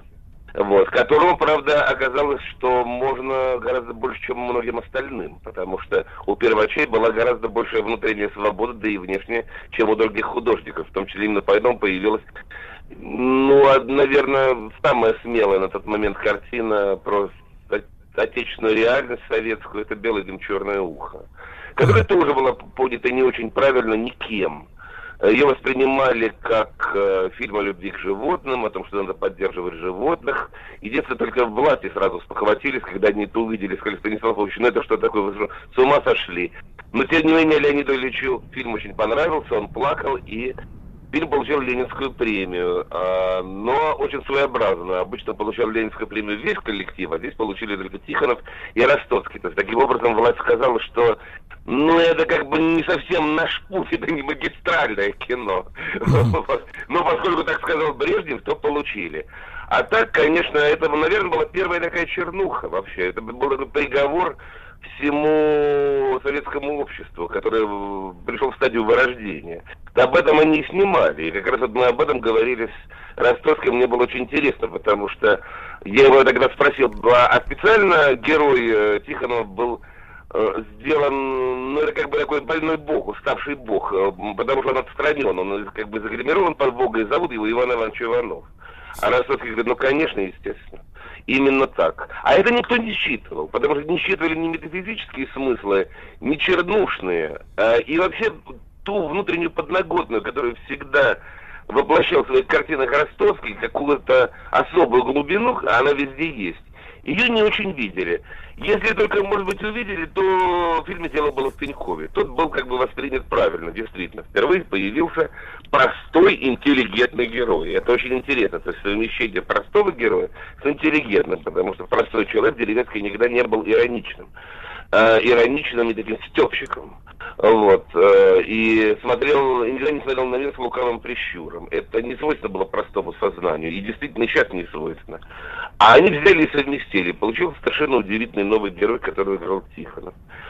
А, И который проигрывал, кстати, что интересно в конце. Потому что в конце он, все-таки он доигрался. Его посадили. А, И э, вообще Ростоцкий себя позиционировал как реалиста, но реалиста тоже с таким с прищуром, скажем так. То с лукавым ироническим, то с, э, например, с лирическим, да, то с экзистенциальным, когда живем до понедельника, который он тоже снимал, думая, что это никогда не выйдет на экран, но поскольку у него был творческий кризис э, после крайне неудачного блокбастера «Герой нашего времени», действительно ужасная картина, не знаю, что с ним случилось, вот, это просто накол, непрофессиональная работа. И он прекрасно понимал, что что-то случилось. И у Тихонова был такой же страшный кризис после, как он считал, страшной неудачи роли Андрея Балконского в э, «Войне и мире». Он даже большую статью в искусстве кино написал, что как я провалил «Войну и мир». И даже в психушке полежал, ну, такой элитарный, Тихонов. Такой у него был кризис. Вот об этом они решили снять, поскольку они были большие приятели. И на волне экзистенциального кино, когда человек э, отделяется от теплого коллективного советского тела, он дальше не знает, куда идти, потому что в Бога он не верит, и у него нет опоры под ногами. Ну, главная тема конца 60-х годов. Такое снимали. И тоже вначале, да, это увидели, да учитель, да тоже немножко Бог, вот, э, сказали, не-не-не-не, нам надо пок- покажем учителям. Если им понравится, посмотрим. Показали учителям, им очень понравилось, но не успели они посмотреть, прозвучал откуда звоночек сверху, что картину берем на Московский международный кинофестиваль. А, что это, а как это? Ну ладно. И она там получает гран-при. И Ростовскому дико везет. И он, и он выходит, ду- думая, что снимает полушное кино, но опять выходит в первачи. И э, единственное, вот э, за что его как бы может быть били, а, ну, в кавычках, давайте возьмем правильно, на пятом съезде кинематографистов, может быть, его стало слишком много в 70-е годы. Ну, например, наверное, не стоило быть постоянно председателем жюри на э, Московском кинофестивале уже с 74 года. Но, с другой стороны, он э, всегда стремился, он всегда стремился к э, карьере. При том, что он такой был по жизни вообще скорее немножко колобок. И от дедушки ушел, и от бабушки ушел, но при этом выиграл. Вот, вот так вот. А, делать свое дело, возделывать свой сад, но при этом э, так или иначе двигаться по ступеням советской карьеры, в том числе, чтобы помогать людям. И, так он уже начал свою карьеру э, вообще режиссера и чиновника отчасти уже с конца 50-х годов.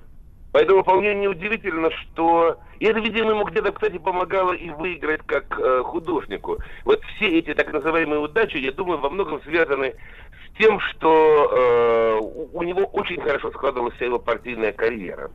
Э, он уже был, он был вначале секретарем, первый секретарь комсомольской организации, был в Мосфильме, потом был в 60-е, потом продвигался, продвигался, продвигался. И при этом позволял, так сказать, царям в лицо с улыбкой правду говорить.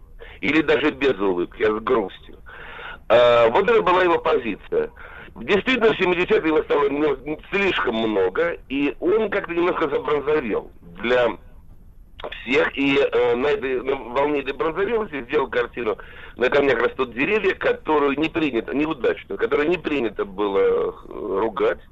И все ее начали дико безудержно хвалить. И всем было противно абсолютно. Это сильно я с ним не говорил, потому что была действительно не очень красивая история. И вот тут-то он как бы погорел на пятом съезде кинематографистов. Но также произошло некрасивое событие уже с другой стороны, потому что э, все эти первачи поставили э, обиженные, действительно без дураков обиженные пятым съездом, стали ставить хорошие, отличные картины, а эти картины э, дико обругивались э, в прессе, и оценки тогда были очень популярные оценки по 10-бальной, по 5-бальной системе, им стали, ставили исключительно колы. Да И ладно. вот это и произошло с фильмом или двойки, в лучшем случае двойки. И это произошло с замечательным, одним из лучших фильмов Ростоцкого из жизни Федора Кузькина, э, великолепной экранизации Можаева, потому что вначале я увидел жуткий табель этих оценок. Кол, кол, 2, 2, 2, кол, кол, 3, кол, кол, кол, 2, 2, 2, 2, 2, вот так вот.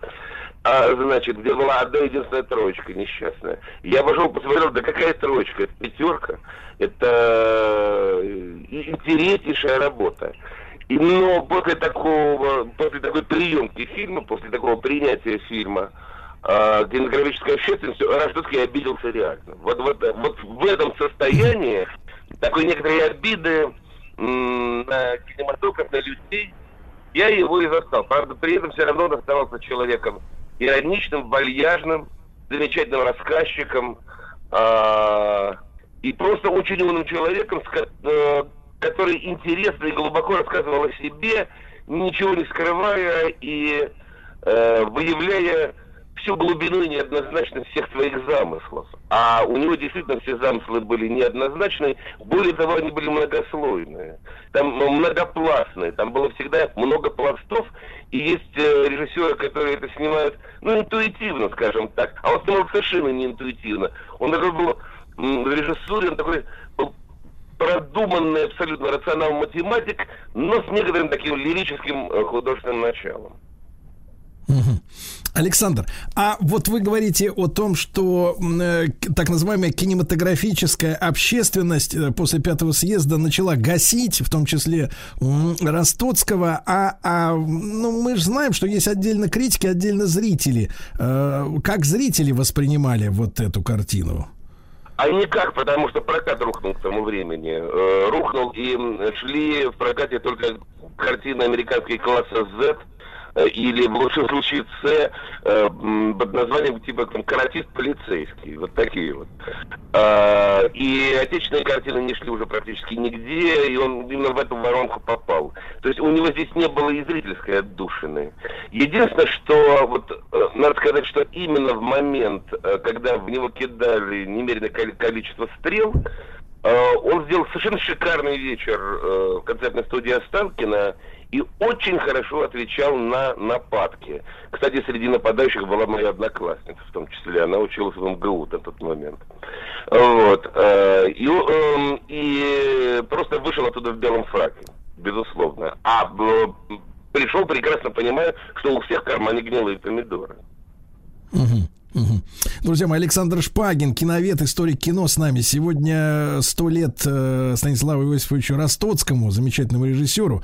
И, Александр, а вот э, вы неоднократно уже сегодня упоминали Вячеслава Тихонова, естественно, который во многих его фильмах снялся. У них были особые отношения какие-то? Ну, друзья были просто. Просто были друзья. Друзья по жизни, приятели. Вместе, вместе иногда охотились. Ну, Вот. Рыбу ловили. Мгм, мгм. А, и поэтому нет, поэтому нет, еще, конечно, очень важно, что ну, действительно была угадана впервые, как бы появляется некая ипостась Бога э, на советском экране. И это был Тихонов. И это было впервые доживем до понедельника именно. А потом это они уже продолжили с определенным там, конкретным Тут что-то угадали, а продолжили таким конкретным метафизическим посылом, который, правда, не был понят. Э, в белом день черное ухо, да. Сам Ростоцкий, вот он как воспринимал то, что, э, ну, скажем так, его э, критика действительности там, да, ну, это я формальными словами говорю, но тем не менее, да, вот не читается. Он это удивляло, досадовало, как он это воспринимал? Он воспринимал это иронически. Он воспринимал это иронически и всегда, во всяком случае, рассказывал об этом с исключительной иронией, что сколько закладывалось и как мало было понято. И мне кажется, что это его даже как-то подстегивало, подзуживало по жизни, давало ему творческий импульс, что, господи, какие же все дураки, а я умный. Вот это, в нем было постоянно. Я не случайно говорю, что он изначально себя настроил на роль некого колобка, который будет уходить от дедушки и от бабушки, и при этом катиться исключительно по заданной своей траектории и выигрывать. Вот. И он так оно и было, если бы не пятый съезд, потому что вот там, да, немножко этому колобку пришлось скатиться с э, привычной дорожки. Вот. И, и он, и он растерялся сразу немножко, но при этом все равно, так сказать, был, был э, бодр, э, ироничен, но э, больше ничего не снял. И когда его спрашивали, Станислав Павлович, а почему вы не снимаете в 90-е годы? Он говорит, ну я не хочу, а почему вы не хотите? Потому что не желаю, отвечал он. Вот. э, Но на самом деле, мне кажется, что он и понял, возможно, что ну все как бы его время закончилось, и надо уходить. Не знаю, потому что последний его фильм был очень хорошим и никаким там творческим выдохом, выдохом, творческим кризисом там не пахло. А так он, он эм, вот это вот и не случайно вот это его стремление к э, карьере изначально, да, и при этом э, делать свое дело, во-первых, снимать смелое реалистическое кино. А я хитрый, а я, а я умный, а, а я э, со всеми буду дружить, и при этом во всех буду немножко обманывать и именно ка- катиться по своей заданной траектории. Э, и поэтому его устные мемуары, они всегда были очень ироничны. И, соответственно, очень здравомыслящие. Потому что он наблюдал мир немножечко свысока и с э, ироническим прищуром Джаконды. Мгм. Александр, а вот если говорить о восприятии, да, правильном прочтении его фильмов, тогда, когда они выходили, были актуальными, получали награды, ну вот э, хитами становились, да, э, этого прочтения не происходило. А сейчас, там, спустя 50 лет, получается, да, уже 50 с лишним, как вам кажется, современный зритель, ну, если он э, умный зритель, да, может прочесть то, что вкладывал в них, в эти фильмы Ростоцкий сам, то есть э, «Доживем до понедельника», да, и «Белый бим», Э, К счастью, да и дело было да, и, и даже о «Зоре здесь тихие», где, конечно, снималась куда более пацифистская по наполненности картина, но там целая история была. Он немножечко все-таки испугался ее довести до конца так, как он хотел. И он немножко снизил трагический пафос, и, но при этом попал в десятку. И картина стала действительно народной. Если бы там был трагический пафос, может быть, народной она не стала бы. Ну и, соответственно, получал огромное количество премий. То есть он опять выиграл. А, сегодня, к счастью, вообще, вообще этот вопрос был бы почти странен, если мы говорили о не очень известном, но каком-нибудь хорошем режиссере, коих немереное количество. Но, конечно, их фильмы как э, остались в прошлом, так никто их и не будет никогда заново переосмыслять, потому что они не вышли в хиты. Но Ростоцкому как-то действительно повезло, потому что один из немногих э, режиссеров-реалистов, не жанровых, не массовых, а просто реалистических режиссеров, фильмы которых вспоминаю. Потому что а, я, например, э, участвовал в передачах, посвященных фильмам «Доживем до понедельника», «А зори здесь тихие», «Белый дым, черное ухо». И это уже очень хорошо. То есть, естественно, когда эти фильмы вспоминают, то они э, подвергаются переосмыслению. И э, современному человеку как бы говорится, «А посмотрите на них вот так вот, вот, вот так вот, вот. И это, кстати, будет правильно, потому что вы посмотрите на них со стороны тех смыслов, которые закладывал умный режиссер, но только не всегда понимал э, не очень умный зритель. Вот, потому что художник был, безусловно, умнее своего зрителя в те годы. Э, Ростоцкому в данном случае повезло, я бы так сказал. Ну, конечно, естественно, если я студентам своим рассказываю о нем, и, и показываю сюда тарелочки с голубой каемочкой, им представляю, конечно, они уже эти смыслы считывают.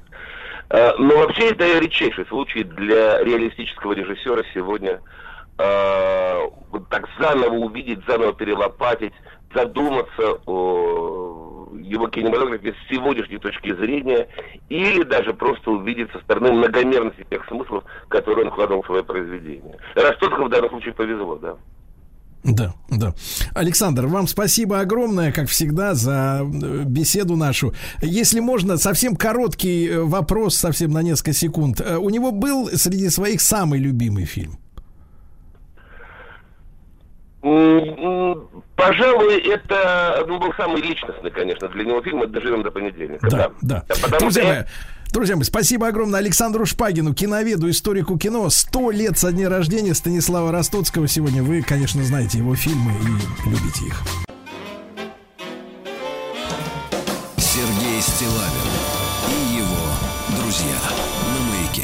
Товарищи дорогие, ну, эм, перелистывая календарь, э, я это делаю ежедневно, да, для нашей исторической рубрики, которая идет рано утром, я обнаружил, что сегодня э, у нас э, случилась трехлетняя годовщина со дня избрания э, Володымира Зеленского президентом Украины. Вот, три года сегодня. Это прошел второй тур, да? котором Владимира со- Еленского. Да. Вот, значит, избрали, да, президентом. Вот трехлетняя годовщина. А, Понятное дело, что э, история не закончена, и, так сказать, какие-то окончательные итоги подводить э, э, рано. Но, тем не менее, вот вопрос о том, как так вышло, он так вот как-то вот, э, э, мне кажется, сегодня достаточно уместен. С нами сегодня Сергей Алексеевич Засорин. Сергей Алексеевич, доброе утро. Доброе утро. Да, директор Международного центра педагогического образования, кандидат исторических наук, историк и политолог. Э, ну, должен сказать, что в нашей студии Владимир Зеленский однажды был в нашем эфире, если вы помните, Владислав Да, да, Александрович, да, да? но, скажем так, по киноповоду был. Да, это было достаточно давно, вот, э, и вот мы я хочу сегодня с Сергеем Алексеевичем поговорить действительно, как так э, вот вообще случилось, как так вышло, что актер, да, э, стал, э, стал ли, во-первых, да, руководителем государства, потому что, знаете, у наших такой, может, маленькая прелюдия, у наших слушателей, зрителей, ну вообще у общественности далекой от средств массовой информации и так называемого массового искусства есть, извините меня за грубость, но идиотское представление о том, что актеры, они, соответственно, по своей собственной воле что-то делают. Э, Я должен разочаровать общественность и объяснить в который раз взрослым людям, что актер э, читает текст, написанный сценаристом, э, делает это так, как говорит режиссер. Режиссеру а, приказы отдает продюсер и так далее, и так далее. Огромная цепочка, где просто вот на, на, на кинопленке остается от этого всего коллектива только актер, да? Но это не самостоятельная фигура. Даже Высоцкий, мудрейший, да, наверное, один из мудрейших людей нашего времени, а э, я, так сказать, говорю о 20 веке, а, он, да, был личностью, актером прекра- прекрасным, да, он в своих песнях выражал свои мысли, но на экране он все равно изображал то, что ему говорили, понимаете, да? Вот. А, так сказать, э, подобной мудрости, подобных, так сказать, глубоких мыслей, которые у того же Высоцкого были, я у Владимира Зеленского пока не наблюдал. И, Сергей Алексеевич, извините за такое долгое прелюдию, да, но вот с вашей точки зрения, да, вот уже оценивая, вот как так получилось, что действительно актеру э, доверили управлять государством? Э, Сергей Валерьевич, ну я, во-первых, хочу немножко начать все-таки с каламбура. Вот мне кажется, что было бы лучше, если бы он в вашей студии снова появился как актер. Лучше бы для него, а пуще того для Украины, для России, для всего окружающего мира. Естественно, возникает вопрос, как же так случилось-то три года тому назад? Ну, вообще хочу э, напомнить, э, приход актеров в большую политику не такое редкое явление. Давайте вспомним хотя бы американского президента Рональда Рейгана или Арни Шварценеггера, ставшего губернатором Калифорнии. Такое случается. А, и вот естественный вопрос возникает. Может быть, чем больше времени проходит с этого момента, вот три года вот теперь аж исполнилось, как же так получилось? Почему он? Как ему удалось тогда выиграть выборы? Потому что, по большому счету, в элите политической Украины, да и в нашем, в общем, так сказать, восприятии, да, политики, в общественном, ну, кто такой Зеленский? Ну, КВНщик, ну, актер, не самый выдающийся, с явно выраженным комическим амплуа. Ну, продюсер, спасибо ему за сватов, конечно, спасибо ему за некоторые интересные вещи на квартале 95. Как можно было с этим багажом прийти в политику? Я бы э, э, так ситуацию объяснил.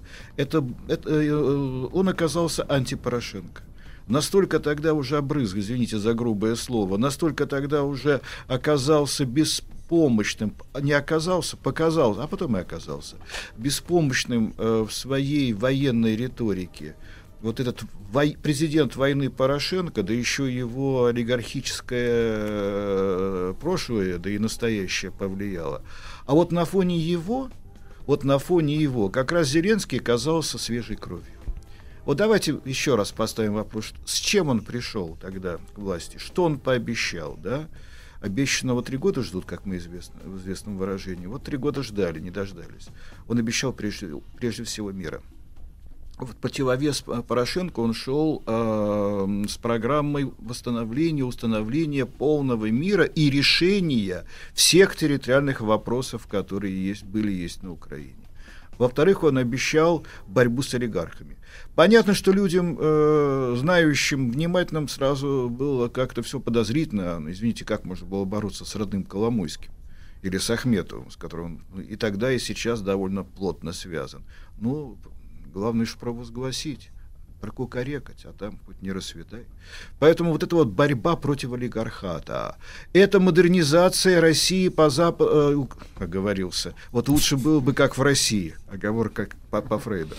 Украины по западному образцу, вот это вот настоящая, не формальная, а настоящая вестернизация Украины, причем за счет молодых, он же делал ставку на молодых, и его молодежь поддержала в подавляющем большинстве. Кстати говоря, о очень разноперой Украине, в которой таковой и остается, да, кто голосовал тогда за «Слугу народа» и, соответственно, за партию Зеленского и за него как за президента?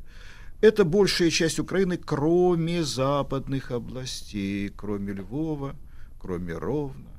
Потому что те поддерживали как более радикальные, как более националистические, нацистские, надо называть вещи своими именами, они поддерживали все-таки вот такого, такого экстремиста Порошенко и как-то сомневались в том, что Зеленский сможет справиться с этой ношей, с этим грузом. А так-то по всем, особенно на юго-востоке, на юге, на северо-востоке, в русскоязычных э, регионах, да, в общем-то, на ура он проходил на этих выборах. Плюс к этому он обещал э, ото- отодвинуть от власти. Давайте вспомним, сегодня он старается об этом забыть. Ему не дают вспоминать, скажем так, отодвинуть э, всевозможные пра- правонационалистические группы э, политики. И правый сектор, и э, он, в общем-то, выступал тогда против националистических батальонов, которые уже к этому времени были созданы. Ну, то есть их ставить под контроль государства. Где он сегодня такой контроль? Поэтому фактически ничего из того, что было обещано, э, ну, не смог он, не захотел. Да скорее все-таки э, не способен был в силу и своих личных качеств и состояние элиты э, украинской, и ситуации даже не столько на Украине, а вокруг Украины. Поэтому он оказался заложником, и, в общем-то, э, бесполезным заложником, беспомощным заложником ситуации. Сергей Алексеевич, вы упомянули вот вестернизацию, да, популярную у молодежи. Мы, наверное, не очень хорошо знаем эту историю, потому что все-таки это внутренняя тема их. А в чем заключалось, вот что хотели п- предложить молодежи, именно ребятам молодым?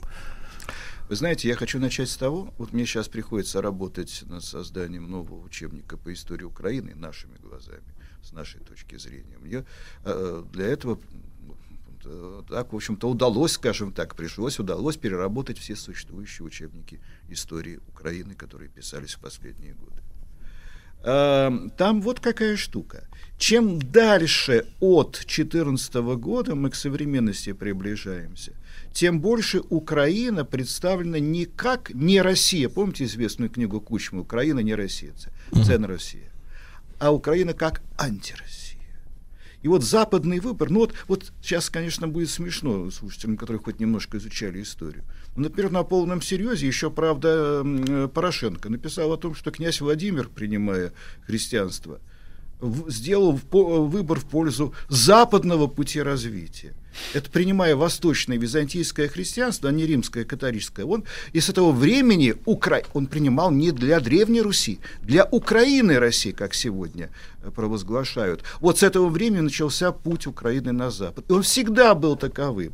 Всегда Украина тяготела к Польше, к цивилизованной, гуманной Польше, сказали бы это Хм- Богдану Хмельницкому, как бы он отреагировал, нежели к недоразвитой, к э, убогой и к нецивилизованной России.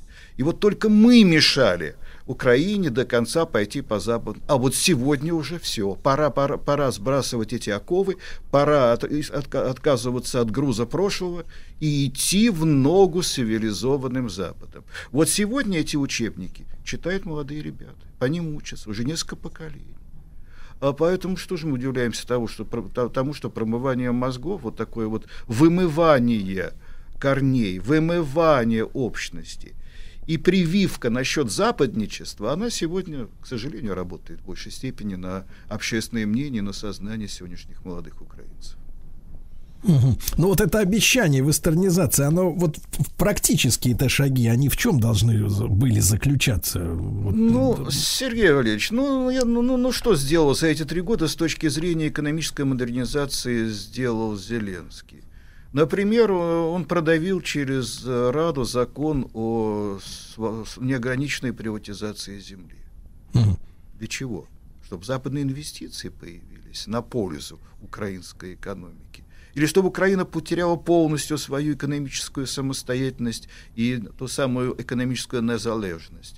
Он принял закон о том, что э, э, олигархи украинские, вот, вот это было ну, принято как раз с пониманием, это было поддержку получило население, э, чтобы олигархи эти вот зловредные украинские э, были ограничены с точки зрения влияния на политику, создания политических партий как они, в общем-то, делали, да и сейчас делают, может, только более скрытно, и чтобы э, они подвергались большему налоговому прессу. Ну, ну, вроде для Сергей чего? Алексеевич, Сергей Алексеевич, давайте сразу после короткой рекламы. Три года президентству Зеленского сегодня. Сергей Стилавин и его друзья. Друзья мои, э, три года назад один из гостей нашей студии, Владимир Зеленский, стал президентом э, страны другой.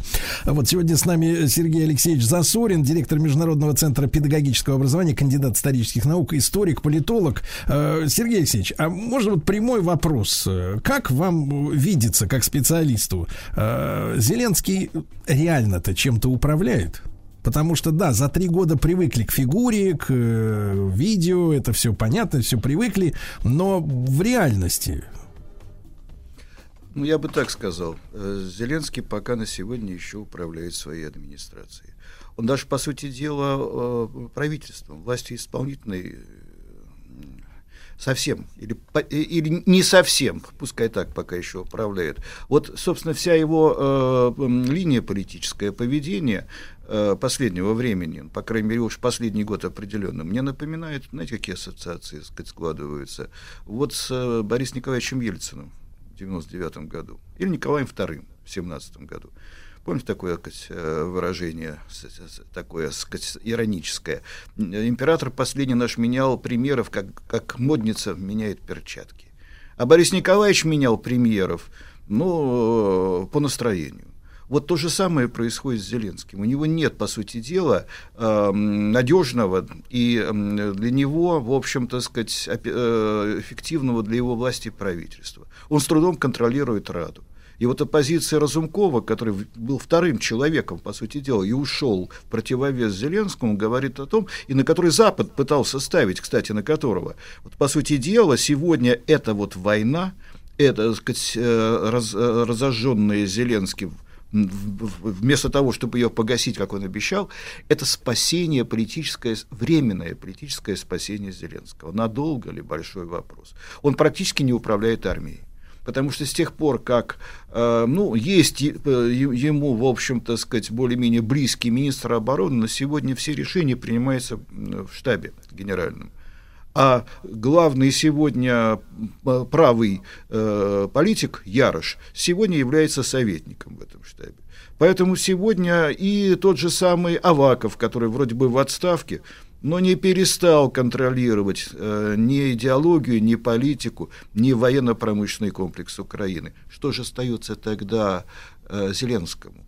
Бороться со своими непосредственными оппонентами, как он сейчас поступает совершенно, в общем-то, сказать, эм, э, безнравственно и незаконно в отношении Медведчука, закрывать оппозиционные средства массовой информации, вводить жесткую, абсолютно беспощадную цензуру, расправляться с партиями.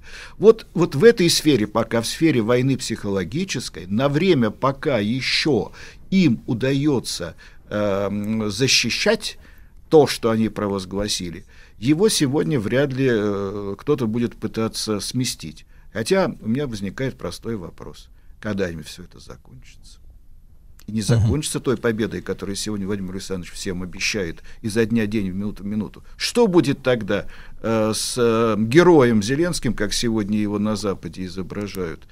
Что будет тогда в- с его властью в стране? Кто его будет воспринимать как президента? Очень много вопросов. Сергей Алексеевич, вопрос вот опять же по-человечески, возвращаясь к самому его решению, это, в принципе, податься во власть, да, мы же понимаем, что там была целая многоходовка, сначала телесериал про, так сказать, да, вот про слугу народа, потом, соответственно, вот на волне этого еще и предвыборная кампания.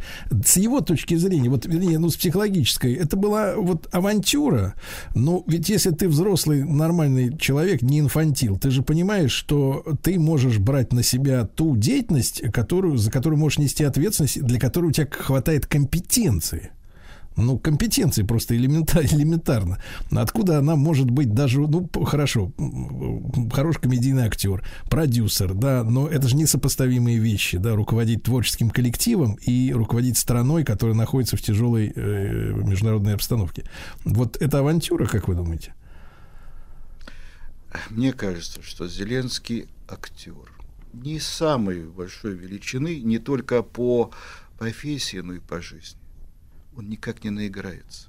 Вот если внимательно посмотреть его биографию, он был таким, он не был никогда мажором, но вместе с тем не был, знаете, таким средним арифметическим. Он все время рвался не к власти, к признанию к какому-то, я не знаю, там, с- он, он, он всегда отличал, он не был нацистом, но он отличался самолюбованием и самореализацией, как ему казалось. Он заигрался, извините. И ему, кстати говоря, те, вот, которые его окружали еще со времен э, 95-го квартала, да, тот же Арестович, ведь вот он всех может менять на ходу, кроме тех, которые с ними, как, с ним когда-то подымались в молодости на площадке. Вот он так и остался на этой площадке. А вот это вот название «Слуга народа», ну, я не говорю о том, что сегодня этот фильм воспринимается как прямая сатира на него, но вот э, кто-то, здесь однажды поставил вопрос, слуга-то слуга, но какого народа? Украинского? американского, немецкого или той ее части, которая сегодня представляет собой достаточно, я бы сказал, убогую, уж извините за грубое слово, западную элиту. Поэтому, мне кажется, он, он, он все равно играет. Он играет во всем, всегда, не очень понимая, э, чем это закончится. Не очень понимая.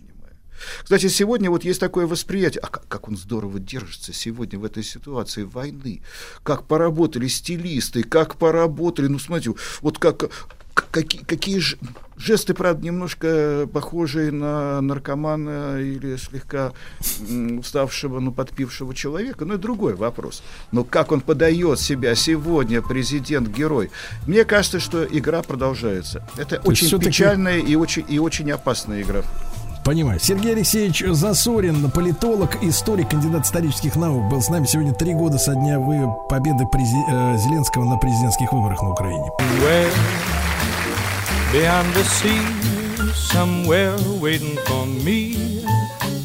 My lover stands on golden sands and watches the ships that go sailing somewhere beyond the sea.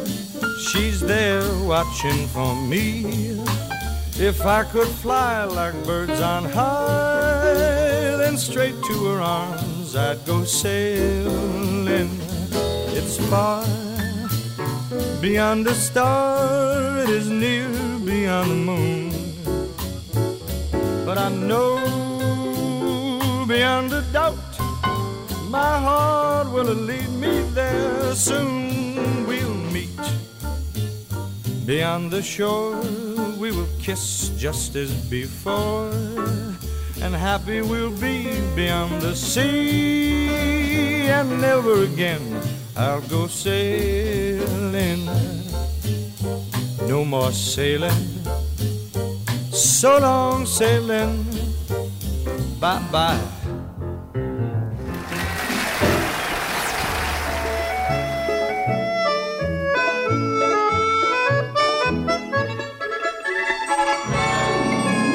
Русская хозяйка дома мир наводила. Да. Ну что ж, дорогие товарищи, с нами русская хозяйка Олеся Рыбинская. Олеся, доброе утро. Доброе утро. Сказкотерапевт-консультант по методу комплексной сказкотерапии, специалист по песочной, игровой и терапии. Лечимся, товарищи. Да. Ну и воспитываем, воспитываем, в том числе и хозяюшек, да, по которым мы, честно говоря, за последние годы очень соскучились. Вот. И сегодня наш э, предмет разбирательства это сказка «Гуси-лебеди», э, над которой в последние десятилетия очень особенно сильно издевались э, значит, э, представители Поэты-песенники. поэты, интеллигенции и прочие, значит, оторванные от народа оторвы, они стебались, да, и говорили, что гуси-лебеди это как жаба-лягушка, это стол-стул или, в общем, несовместимые какие-то вещи. Поэтому, Олеся, первый вопрос. Откуда такое действительно название? Гуси-лебеди, хотя мы знаем, есть гусь, есть Есть лебедь. лебедь. И он лебедю не товарищ, этот гусь. Абсолютно точно. А, ну, кто придумал это название, конечно, я думаю, что мы никто не сможем об этом узнать, но а, сказка, что это такое? Это символически такая зашифровка, и а, это должны быть какие-то магические существа, которые м, не существуют в природе. А, Поэтому гуси-лебеди это что-то такое. э, м, Ну, мы знаем, кто такие гуси, мы знаем, кто такие лебеди, да, а, но э, Баба Яга м, использует какие-то, э, м, мне кажется, даже знаете, как сейчас сформулирую свою мысль, Э, э, кот, сова, какие есть еще э, символические существа, которые вокруг Бабы Яги э, обитают, помогают, как-то наставляют на путь истины. Э, паучки, да, метла, они все оживают в сказках, но они очень близки к нашим обычным котам, метлам и так далее. А гуси-лебеди это... эм, с Это ГМО Это гуси-лебеди. птицы-оборотни. это э, м, и близкие нам, и совершенно непонятная смесь. Э, Короче, это э, совершенно чистое волшебство, э, и м, никто не знает, э, плохие ли это персажи- пе- персонажи или нет. Потому что эм, девочка-то боялась, что братцу несли гуси-лебеди, но как мы потом узнаем, мы сейчас начнем с, с самого начала сказку читать, но а, именно если а, об этих существах мы уже заговорили, они ничего плохого э, братцу-то не сделали. Они очень спокойно его перенесли э, на крыльях э, и на некоторых э, м, репродукциях и картинах. Он сидит совершенно довольный, потом играет золотыми яблочками у Бабы Яги. Ну, это просто киднеперы, да, как бы в современном, в современной терминологии. которые унесли э, братца, э, которого оставили на травке, никто за ним не следил. И вообще было такое поверье, что слабых детей э, в печке м, ну, каким-то образом там пеленали, в печке оставляли, что э, он был слаб, и, ну, это по определенным каким-то э, сказкам, и что ему нужно было просто э, Дозреть. побывать у, да, дозреть, побывать у Бабы Яги, чему-то научиться, поэтому... Ну, в печке надо подчеркнуть нашим слушателям, которые совсем оторваны от корней. э, Печка уже, так сказать, Старинная. Остывающая. Остывающая имеется в виду, что когда, потому что кирпичная кладка, она сохраняет тепло до утра, да, и там, соответственно, такой ребеночек там дозревает, как хлеб. Быстро нагревается и долго остывает. Да, и люди, которые обладали слабым здоровьем, они точно так же проводили какое-то время в остывающей печке и э, после этого выздоравливали. Поэтому здесь очень много м, символов и скрытого. Э, Сказки вообще прячут э, свою информацию сакральную, поэтому здесь э, нельзя говорить о просто про эти птицы. Да, то есть Мгм. это, это, это, это символ, Не, это мы поняли, поняли, да, да. То есть использован такой как бы э, вот несуществующий, да, образ, э, э, так сказать, вот э, для того, чтобы у него была какая-то волшебная сила, да. Да, да. Так. Ну, вообще эта сказка э, говорит о шифр в ней, о женской инициации, о женском взрослении, и э, урок э, идет по, по м, архетипу матери. какой может быть мамой эта девочка. Вообще, в Олеся, а вы Да. напомните в двух словах просто сюжет, да? А, хорошо, хорошо, конечно. Э, Я зачитаю маленький кусочек начала и потом расскажу вкратце, о чем эта сказка. Жили старичок со старушкой. И была у них дочка, да сынок маленький. «Дочка, дочка», — говорит мать, — «мы пойдем на работу, принесем тебе булочку, сошьем платьице, купим платочек. А ты будь умна, береги, братца, не ходи со двора». Старшие ушли, а дочка забыла, что ей приказывали. Посадила братца на траву под окошком, а сама побежала на улицу. Заигралась, загулялась. Налетели гуси-лебеди, подхватили мальчика, унесли на крылышках. А, вот такая драматическая а, ситуация. И в конце она, после этого она бежит за, искать братца. Она не знает, где находятся э, гуси-лебеди, куда они полетели, где Баба-Яга живет. Спрашивает она у, сначала у яблоньки, потом у печки, потом у речки, где находится, а, где живет Баба-Яга. Никто ей не отвечает. И мы сейчас обсудим, почему никто ей не отвечает. Ежик показывает лапкой, что вон за той горой. И э, девочка прибегает к избушке бабьяги, хватает братца, видит, что с ним ничего не произошло, но все равно бабьяга это опасность.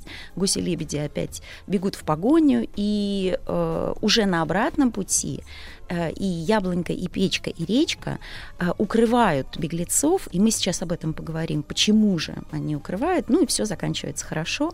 Эм, э, Матушка с батюшкой прибегают э, прямо за несколько минут до того, как э, сестрица и братец появляются на пороге дома. Вот такая вот сказка известная всем.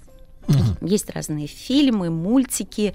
Э, Да, я согласна, что очень много есть э, э, интерпретаций, но основа этой сказки именно вот А мне такова. кажется, Олеся, у девушек не очень она, эта сказка, пользуется большой популярностью. Потому что она вменяет женщине чувство вины. А, потому что потеря- потерялся, да, ребенок из-за Но этого. она виновата, да. А читать про то, что вот что-то накосячила, неинтересно. Ну а читать про что, про то, что как можно исправить свой косяк, это же очень важно. Тогда надо сначала его признать. А это такая непосильная задача по нынешним временам. Ну, это такая ремарка просто. Да, да, да, да, я поняла. А, сказка очень важная, э, интересная, и она настолько зашифрована, что эм, когда мы проводим эм, какие-то вебинары, семинары и спрашиваем, что же это такое, э, что это за точка взросления, когда э, девочка входит в такое состояние, что она может перечить приказам, когда она, да, с одной стороны можно было сказать, что да, она заигралась, загулялась, но на самом деле э, 14 лет это точка вот инициации, когда ребенок, это и девочка, и мальчик, они э, настолько чувствуют силу, что им хочется а, нарушить н- наказ родителей. Иногда бывает, вот родители приходят на консультацию, говорят, ну вот был совершенно ребенок... э, Пай мальчик. э, да, во всем помогал, слушал, советовался, все рассказывал. И тут совершенно какое-то чужое существо, которое мы не понимаем, что с ним делать, и он сам не понимает, что происходит. Накапливается сила, и родители и дети это чувствуют, и есть ам, много ресурсов и вокруг, и внутри человека подрастающего, э, чтобы преодолеть э, вот такие вот, э, вот такую ситуацию, вот такие вот препятствия. И они очень часто бывают драматическими. То есть нужно поставить в такие обстоятельства и девочку, и мальчика, чтобы они могли понять, что же для них важно, даже если они считают, что материнство или там об- обеспечение очага в семье это не важно уже в таком возрасте. А мы понимаем, понимаем, Олеся, по- ну, с точки зрения биохимии, может, там гормональная история. Почему в 14 лет перемыкает действительно э, башку? Ну да, созревание, созревание а ответственность не, при- не приходит. А она приходит э, постепенно. Э, смотрите э, по сказке. Пришла девочка, глядь, братца нету. Ахнула, кинулась туда-сюда, нету. кликала, заливалась слезами, причитывала, что худо будет от отца и матери. Братец не окликнулся. А с одной стороны, она, конечно, боится, что ей попадет от родителей, но с другой стороны, это ее близкий человек. Это родной э, брат, и э, ей нужно его спасти. Здесь включаются какие-то потайные э, такие моменты, когда а, ты спасаешь, ты э, помогаешь людям не потому, что это надо, а потому что ну, по-другому просто нельзя. И здесь э, как раз там в 13, в 14 лет очень часто ребята а, руки-ноги ломают, да, там футбол или какие-то экспедиции. И э, эта ситуация, она помогает не только тому, кто сломал руку или ногу, а тот, кто оказался рядом кто мог помочь, кто мог сообразить, э, в какой момент позвать на помощь или э, вызвать скорую, каким образом вызвать, как объяснить эту ситуацию. И, м, я сама проходила такие, так- такую инициацию. У меня, Так, племя- так, так. у меня племянница на 11 лет меня младше. И мне как раз вот в 13-14 лет, когда мне хотелось там погулять, пойти э, на улицу с подружками и с друзьями, меня оставляли вот э, с трехлетним это, ребенком. это автобиографическая сказка. Это прям да, я так понимаю? автобиографическое, да. И что случилось? А, вы знаете, было три случая. Первый раз она палец порезала, и как я Так. забинтовывала. Второй раз а, я катала ее на санках, и мы заговорились, и я ее просто потеряла. И через, Мгм. там, через какое-то время мы бежали обратно, а она совершенно спокойно сидела, там снег ела. Вот, и я потом еще боялась, чтобы она ну, не, не э, простудилась. То есть вы, Олеся, не с первого раза смекнули-то, Вы- да? Чё Нет, как? совершенно не с первого раза. И я, вы знаете, а, я была настолько зла на своих э, родителей, что они оставляют меня с маленьким ребенком. Во-первых, Да-да-да. я не чувствовала в себе силы, но после этого а, вот племянница Наташка, это мой вот самый близкий друг, и э, мы с ней до сих пор дружим, общаемся, друг друга поддерживаем. Это родная кровь, э, и э, такие события, они нас сплотили, сдружили. И сколько бы мы ни, ни разговаривали, сколько на консультации не вспоминали, а, и мужчины и женщины, таких таких а, инициаций было много. У кого-то они были маленькие, запоми- не, такие, не такие запоминающиеся, у кого-то они прям были... То есть ответственность за слабого. Да, да, совершенно верно. То есть здесь э, жизнь тебе показывает, что ты, во-первых, ответственен, а во-вторых, ты можешь... Нет, свер- раз ты старший, так ты Значит, ответственный, значит, ты правильно? ответственный, да. Вот, да, друзья мои, Олеся Рыбинская, а, специалист по песочной игровой терапии, сказкотерапевт. Сегодня мы э, исследуем э, э, гусей, лебедей.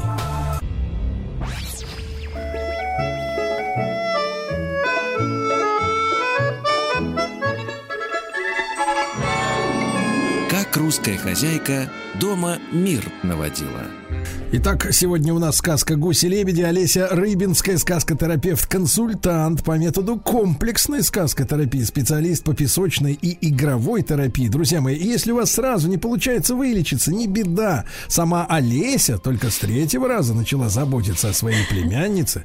Так что даже у э, монстров педагогики э, бывают, так сказать, прорехи. Да, да. Но все можно исправить при желании, правда, Олеся? Да. Да. Ну давайте продолжим анализ сказки. А, пом- давайте обратимся к помощникам. А, Есть мужские помощники, есть женские помощники. Во всех сказках мужчинам помогают за то, что они что-то совершили. Спасли, отдали последний кусок хлеба и э, иногда оставили даже коня. И после этого к ним приходит помощь в самый нужный момент. Э, девочкам, девушкам и женщинам не нужно совершать подвигов. Нужно просто от всего сердца попросить, и помощь придет. Но нужно просить без тщеславия, не топая ногой. а, ну, во-первых, нужно быть готовой, что тебе могут отказать, но просить от всего сердца, и помощь обязательно придет. Давайте почитаем, какой, какие помощники... Ну, то есть, например, например, пробила шину на дороге, да, вышла из машины, чуть-чуть кофточку ослабила, губы красной помадой накрасила, улыбнулась, и все, и, и колесо поменяли. А, Вы знаете, на дороге я тоже уже давно вожу машину, и когда что-то случается, конечно, сразу же это звонок мужу, но если приходится ждать, то мужчины всегда останавливаются, и мужчины, и женщины. То есть, мне кажется, здесь эм, вообще какое-то такое вот э, э, чувство помощи на дороге, оно существует, особенно если мы путешествуем где-то э, не в Москве, а в глубинке, там... Но все-таки, Олеся, давайте скажем прям-то, улыбка помогает, правда? Вот как Мегера стоять, так Вы знаете, когда шина пробита, и идет дождь, и в машине двое детей, уже не до улыбки, и все равно останавливаются, поэтому... Да, да, просто люди искренне, а. это, это искренняя а, просьба и помощь. То есть э, люди видят, что тебе плохо. То есть И- давайте еще раз закрепим. Мальчику надо совершить подвиг, Да, да? Да. Вот откуда идет вся эта бодяга. А девочке надо просто как бы вот попроще попросить. Да, просто попросить Да, признаться, всё, и что я не помогут. могу, что у меня нет на это сил, что А, я... признать, признать, что не вышло. Что, не вышло, да, да. Мгм. Бежала, бежала девочка, стоит печка. Печка, печка, скажи, куда гуси-лебеди полетели? Съешь моего ржаного пирожка, скажу. У моего батюшки пшеничные не едятся. Печка не сказала. Побежала дальше, стоит яблонька. Яблонька, яблонька, скажи, куда гуси-лебеди полетели? Съешь моего лесного яблока, скажу. У моего батюшки садовые не едятся. Побежала она дальше, стоит речка. Молочная речка, кисельные берега. Молочная речка, кисельные берега. Куда гуси-лебеди полетели? Съешь моего простого киселька с молочком, скажу. У моего батюшки и сливочки не едятся. Не получила она ответа, потому что а, гордилась. Она не привыкла есть ржаные пирожки, а, кислые яблочки и простого киселька ей не хотелось отведать. Любила Сибасик да шабли. А Харчи перебирала. Можно и так сказать. Но, но с- символизм, конечно, этих помощников намного глубже. Что такое печка? Печка, как мы уже говорили, что это очаг. Э, ой, сначала у нас, да, да, да, печка, это очаг, и э, женщина, женщине нужно научиться кормить дитя, млеко питать э, и создавать э, атмосфе- такую атмосферу в доме, чтобы ему было спокойно, легко, и чтобы он мог проходить свои уроки.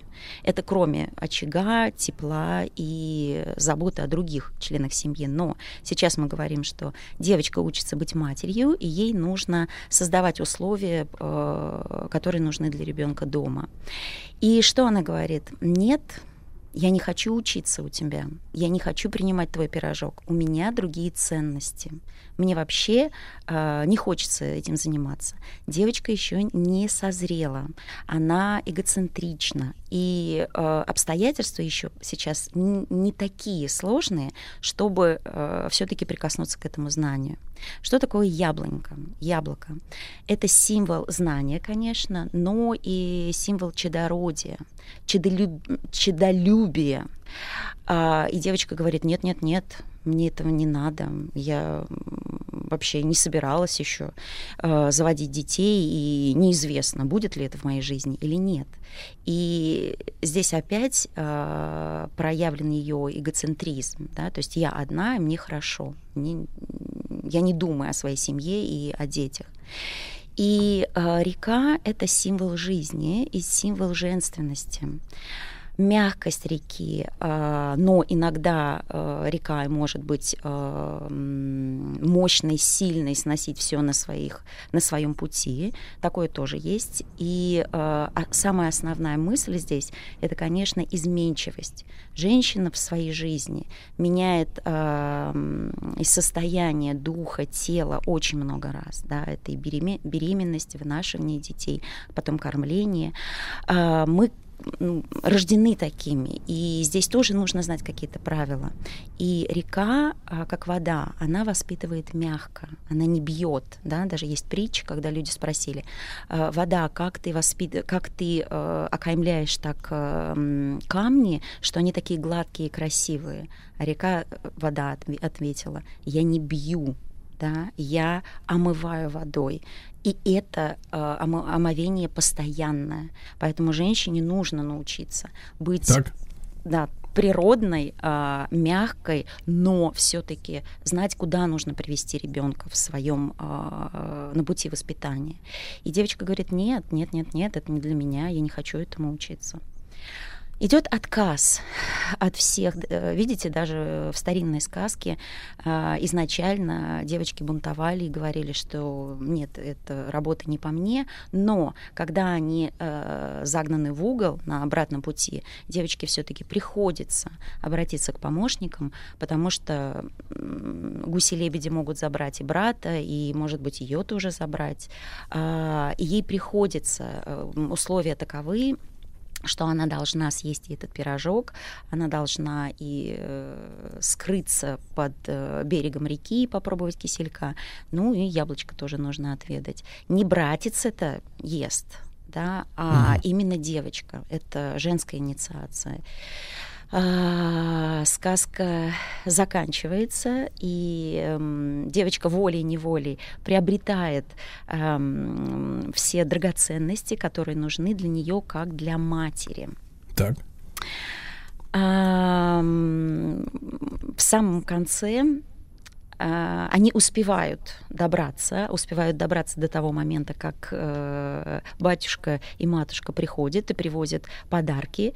И ну, в нашей сказке не написано, что э, они рассказывают о, а, о том, что с ними произошло, но м, мы очень часто эм, озвучиваем то, что написано между строк, и можно м, представить, что бы произошло, если бы девочка все-таки рассказала маме и папе а, об их приключениях.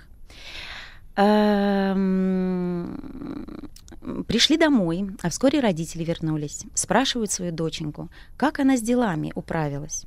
Рассказала им девочка о том, что со двора ушла, как братца потеряла, после искала, и как от гусей и лебедей убегала. Родители слушали ее рассказ, только головами качали, а потом сказали, «Вот, доченька, какой экзамен в твоей жизни случился. Умница, что его прошла, на силу духа опиралась, страху не поддавалась. Жизнь тебя сполна наградит, а мы подарки наши вручаем. Носить тебе новый сарафан, платочек да сапожки. Переод- Мгм. Да. Ну, там были ес- и, э, вещественные подарки. Ну, в в А жизнь наградит.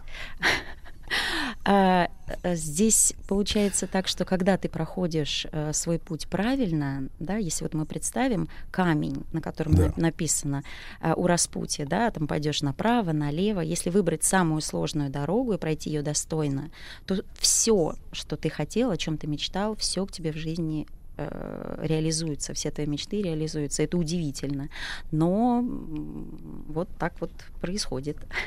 Ну, то есть, э, сказка явно дает понять э, будущим женщинам или нынешним, которые не дочитали в свое время, что новые сапожки это не просто потому, что ты красивая, да, а потому что ты прошла испытание. Да, потому что прошла испытание.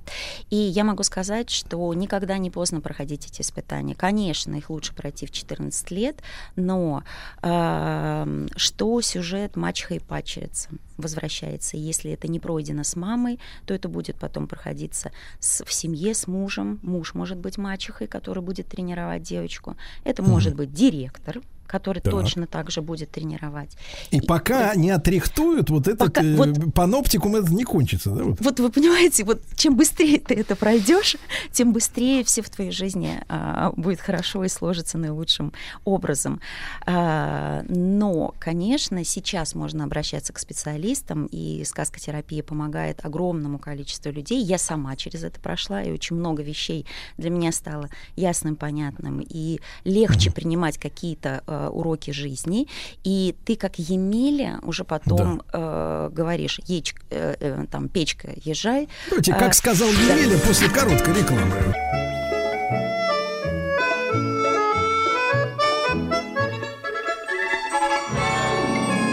Как русская хозяйка дома мир наводила. Друзья мои, с нами Олеся Рыбинская, сказкотерапевт, консультант по методу комплексной сказкотерапии, специалист по песочной и игровой терапии. Мы сегодня о сказке «Гуси-лебеди» говорим. Олеся, ну а вот вы вот видите же, да, людей, которые приходят к вам лечиться, и зайчишка, и волчица, вот все, все вот эти вот, да. А скажите, пожалуйста, а как, насколько вот вы видите, что людей крючит прямо вот э, принять те вещи, которые вот заложены в сказках, которые вы разжевываете, э, да, и вот б- мне кажется, самая большая проблема это вот гордыня, да, какая-то вот нежелание и признавать косяки свои, э, вот воспринимается как унижение какое-то собственного достоинства, да, Э, покорность воспринимается как э, слабость и минус от, от абсолютной, ну, покорность не перед кем-то, а перед обстоятельствами, допустим, да, принятие обстоятельств. Вот насколько сложно современному человеку лечиться сказкой? А, Вы знаете, я выбрала, когда я выбирала второе образование, я выбрала э, именно психол- психолога, сказкотерапевта, потому что мне нужно было какая-то прикладная наука, которая поможет а, работать с детьми. Работая в школе, тебе обязательно нужны какие-то рычаги, знания, а, как с ними разговаривать и как их приводить э, к хорошему, в хорошее состояние, когда их э, колбасит или трясет. И сказка, она обладает таким м, невероятным качеством, что она а, дает именно то, и человек слышит именно то, к чему он готов. Конечно, иногда бывает так, что человек не готов слышать правду, но а, работа сказкотерапевта поднять его эм, уровень, самооценку, эн- энергетический, возможно, уровень до такого момента, чтобы он мог признать э, свои слабости. Потому что когда человек не признает свои слабости, свои косяки, это просто показатель того, что он в очень сложной ситуации, что он на дне ямы. И э, они могут помогать, понимать, что нужно что-то делать, но сил-то нет.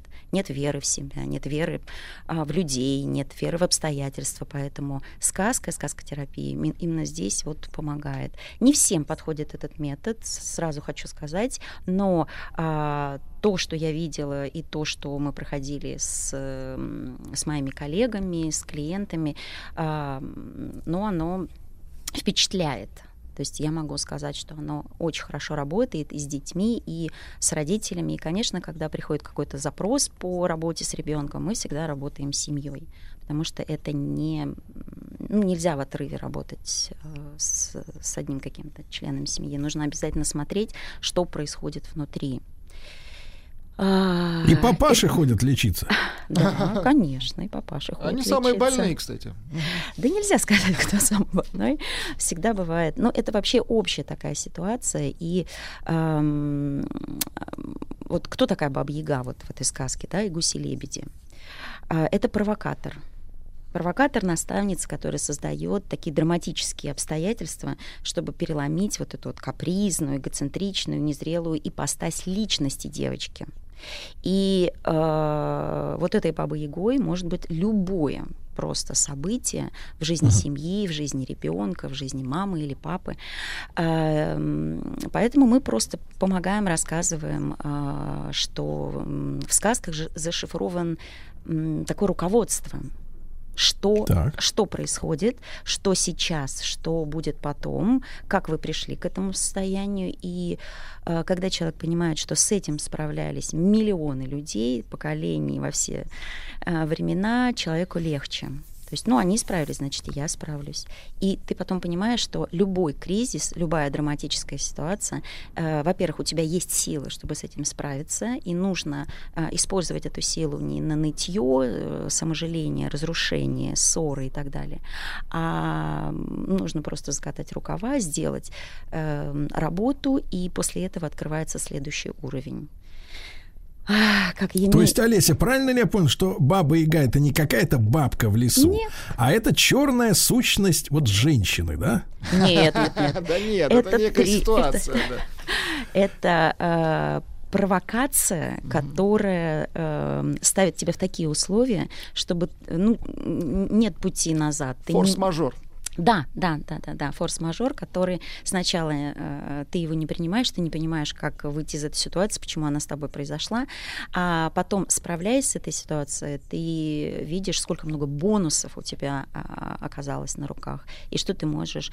Открывается просто следующая дверь, и ты дальше идешь по жизни, и все у тебя складывается. Иногда даже бывает, что ты не понимаешь, как э, следующее какое-то событие, там поездка или какой-то проект сложился так легко и спокойно, потому что раба- работа была проведена до этого, несколько лет назад. То есть один архетип был пройден, второй урок, третий, а, и ты потом просто являешься не просто мастером своей работы, но еще мастером жизни. Ну, про это мы поговорим в следующих сказках. Мастер жизни. Да. Мастер, мастер 33-го Мастер градуса. жизни Йодо. Да. А э, э, действительно, вот, вот это вот немножко, немножко, конечно, есть параллели с э, вот этими женскими тренингами, да, немножко вот проскользнуло там проработать, там вот это всё Э, сделать. Следующая дверь, вот это вот где-то мы да, да, слышали. да, вот этот путь, да. Новая дверь. Но просто там людям обещают обычно такие какие-то горы целые, да? Вот но- кайфы. К сожалению, Новые без сапожки. работы, без работы над собой мы можем изменить только себя. Что бы ни обещали, тренинги, семинары, вебинары, и, э, работа начинается только с себя. То есть мы начинаем смотреть, что же мы можем изменить в себе. И из-за этого все вокруг меняется. Ам, Нельзя э, своего мужчину тюкать, чтобы он э, складывал вещи аккуратно на полочке. Нужно показать, что ты сама можешь складывать свои вещи, может быть, иногда помогать своему мужчине складывать вещи, и когда он видит, что это красиво, это удобно, а, возможно, что-то меняется. Ну и, конечно, какие-то сюрпризы, подарки, и особенно когда мужчина с женщиной живет долго в браке, Мгм. вместе, семья, отношения романтические запыляются бытом, здесь Да. нужно просто э, сюрпризы какие-то, которые А тут сапожки как раз вот достаются Во- из Во-первых, шкафа. это красиво. Красиво. Да. А во-вторых, удобно. Как кот в сапогах. да. Хорошо, а- Олесь, будем ждать нашей новой встречи. Олеся Рыбинская, сказкотерапевт, консультант по методу комплексной сказкотерапии. Владислав Александрович, не хотите подлечиться? Да в я принципе, уже практически здоров. Еще больше подкастов «Маяка» насмотрим.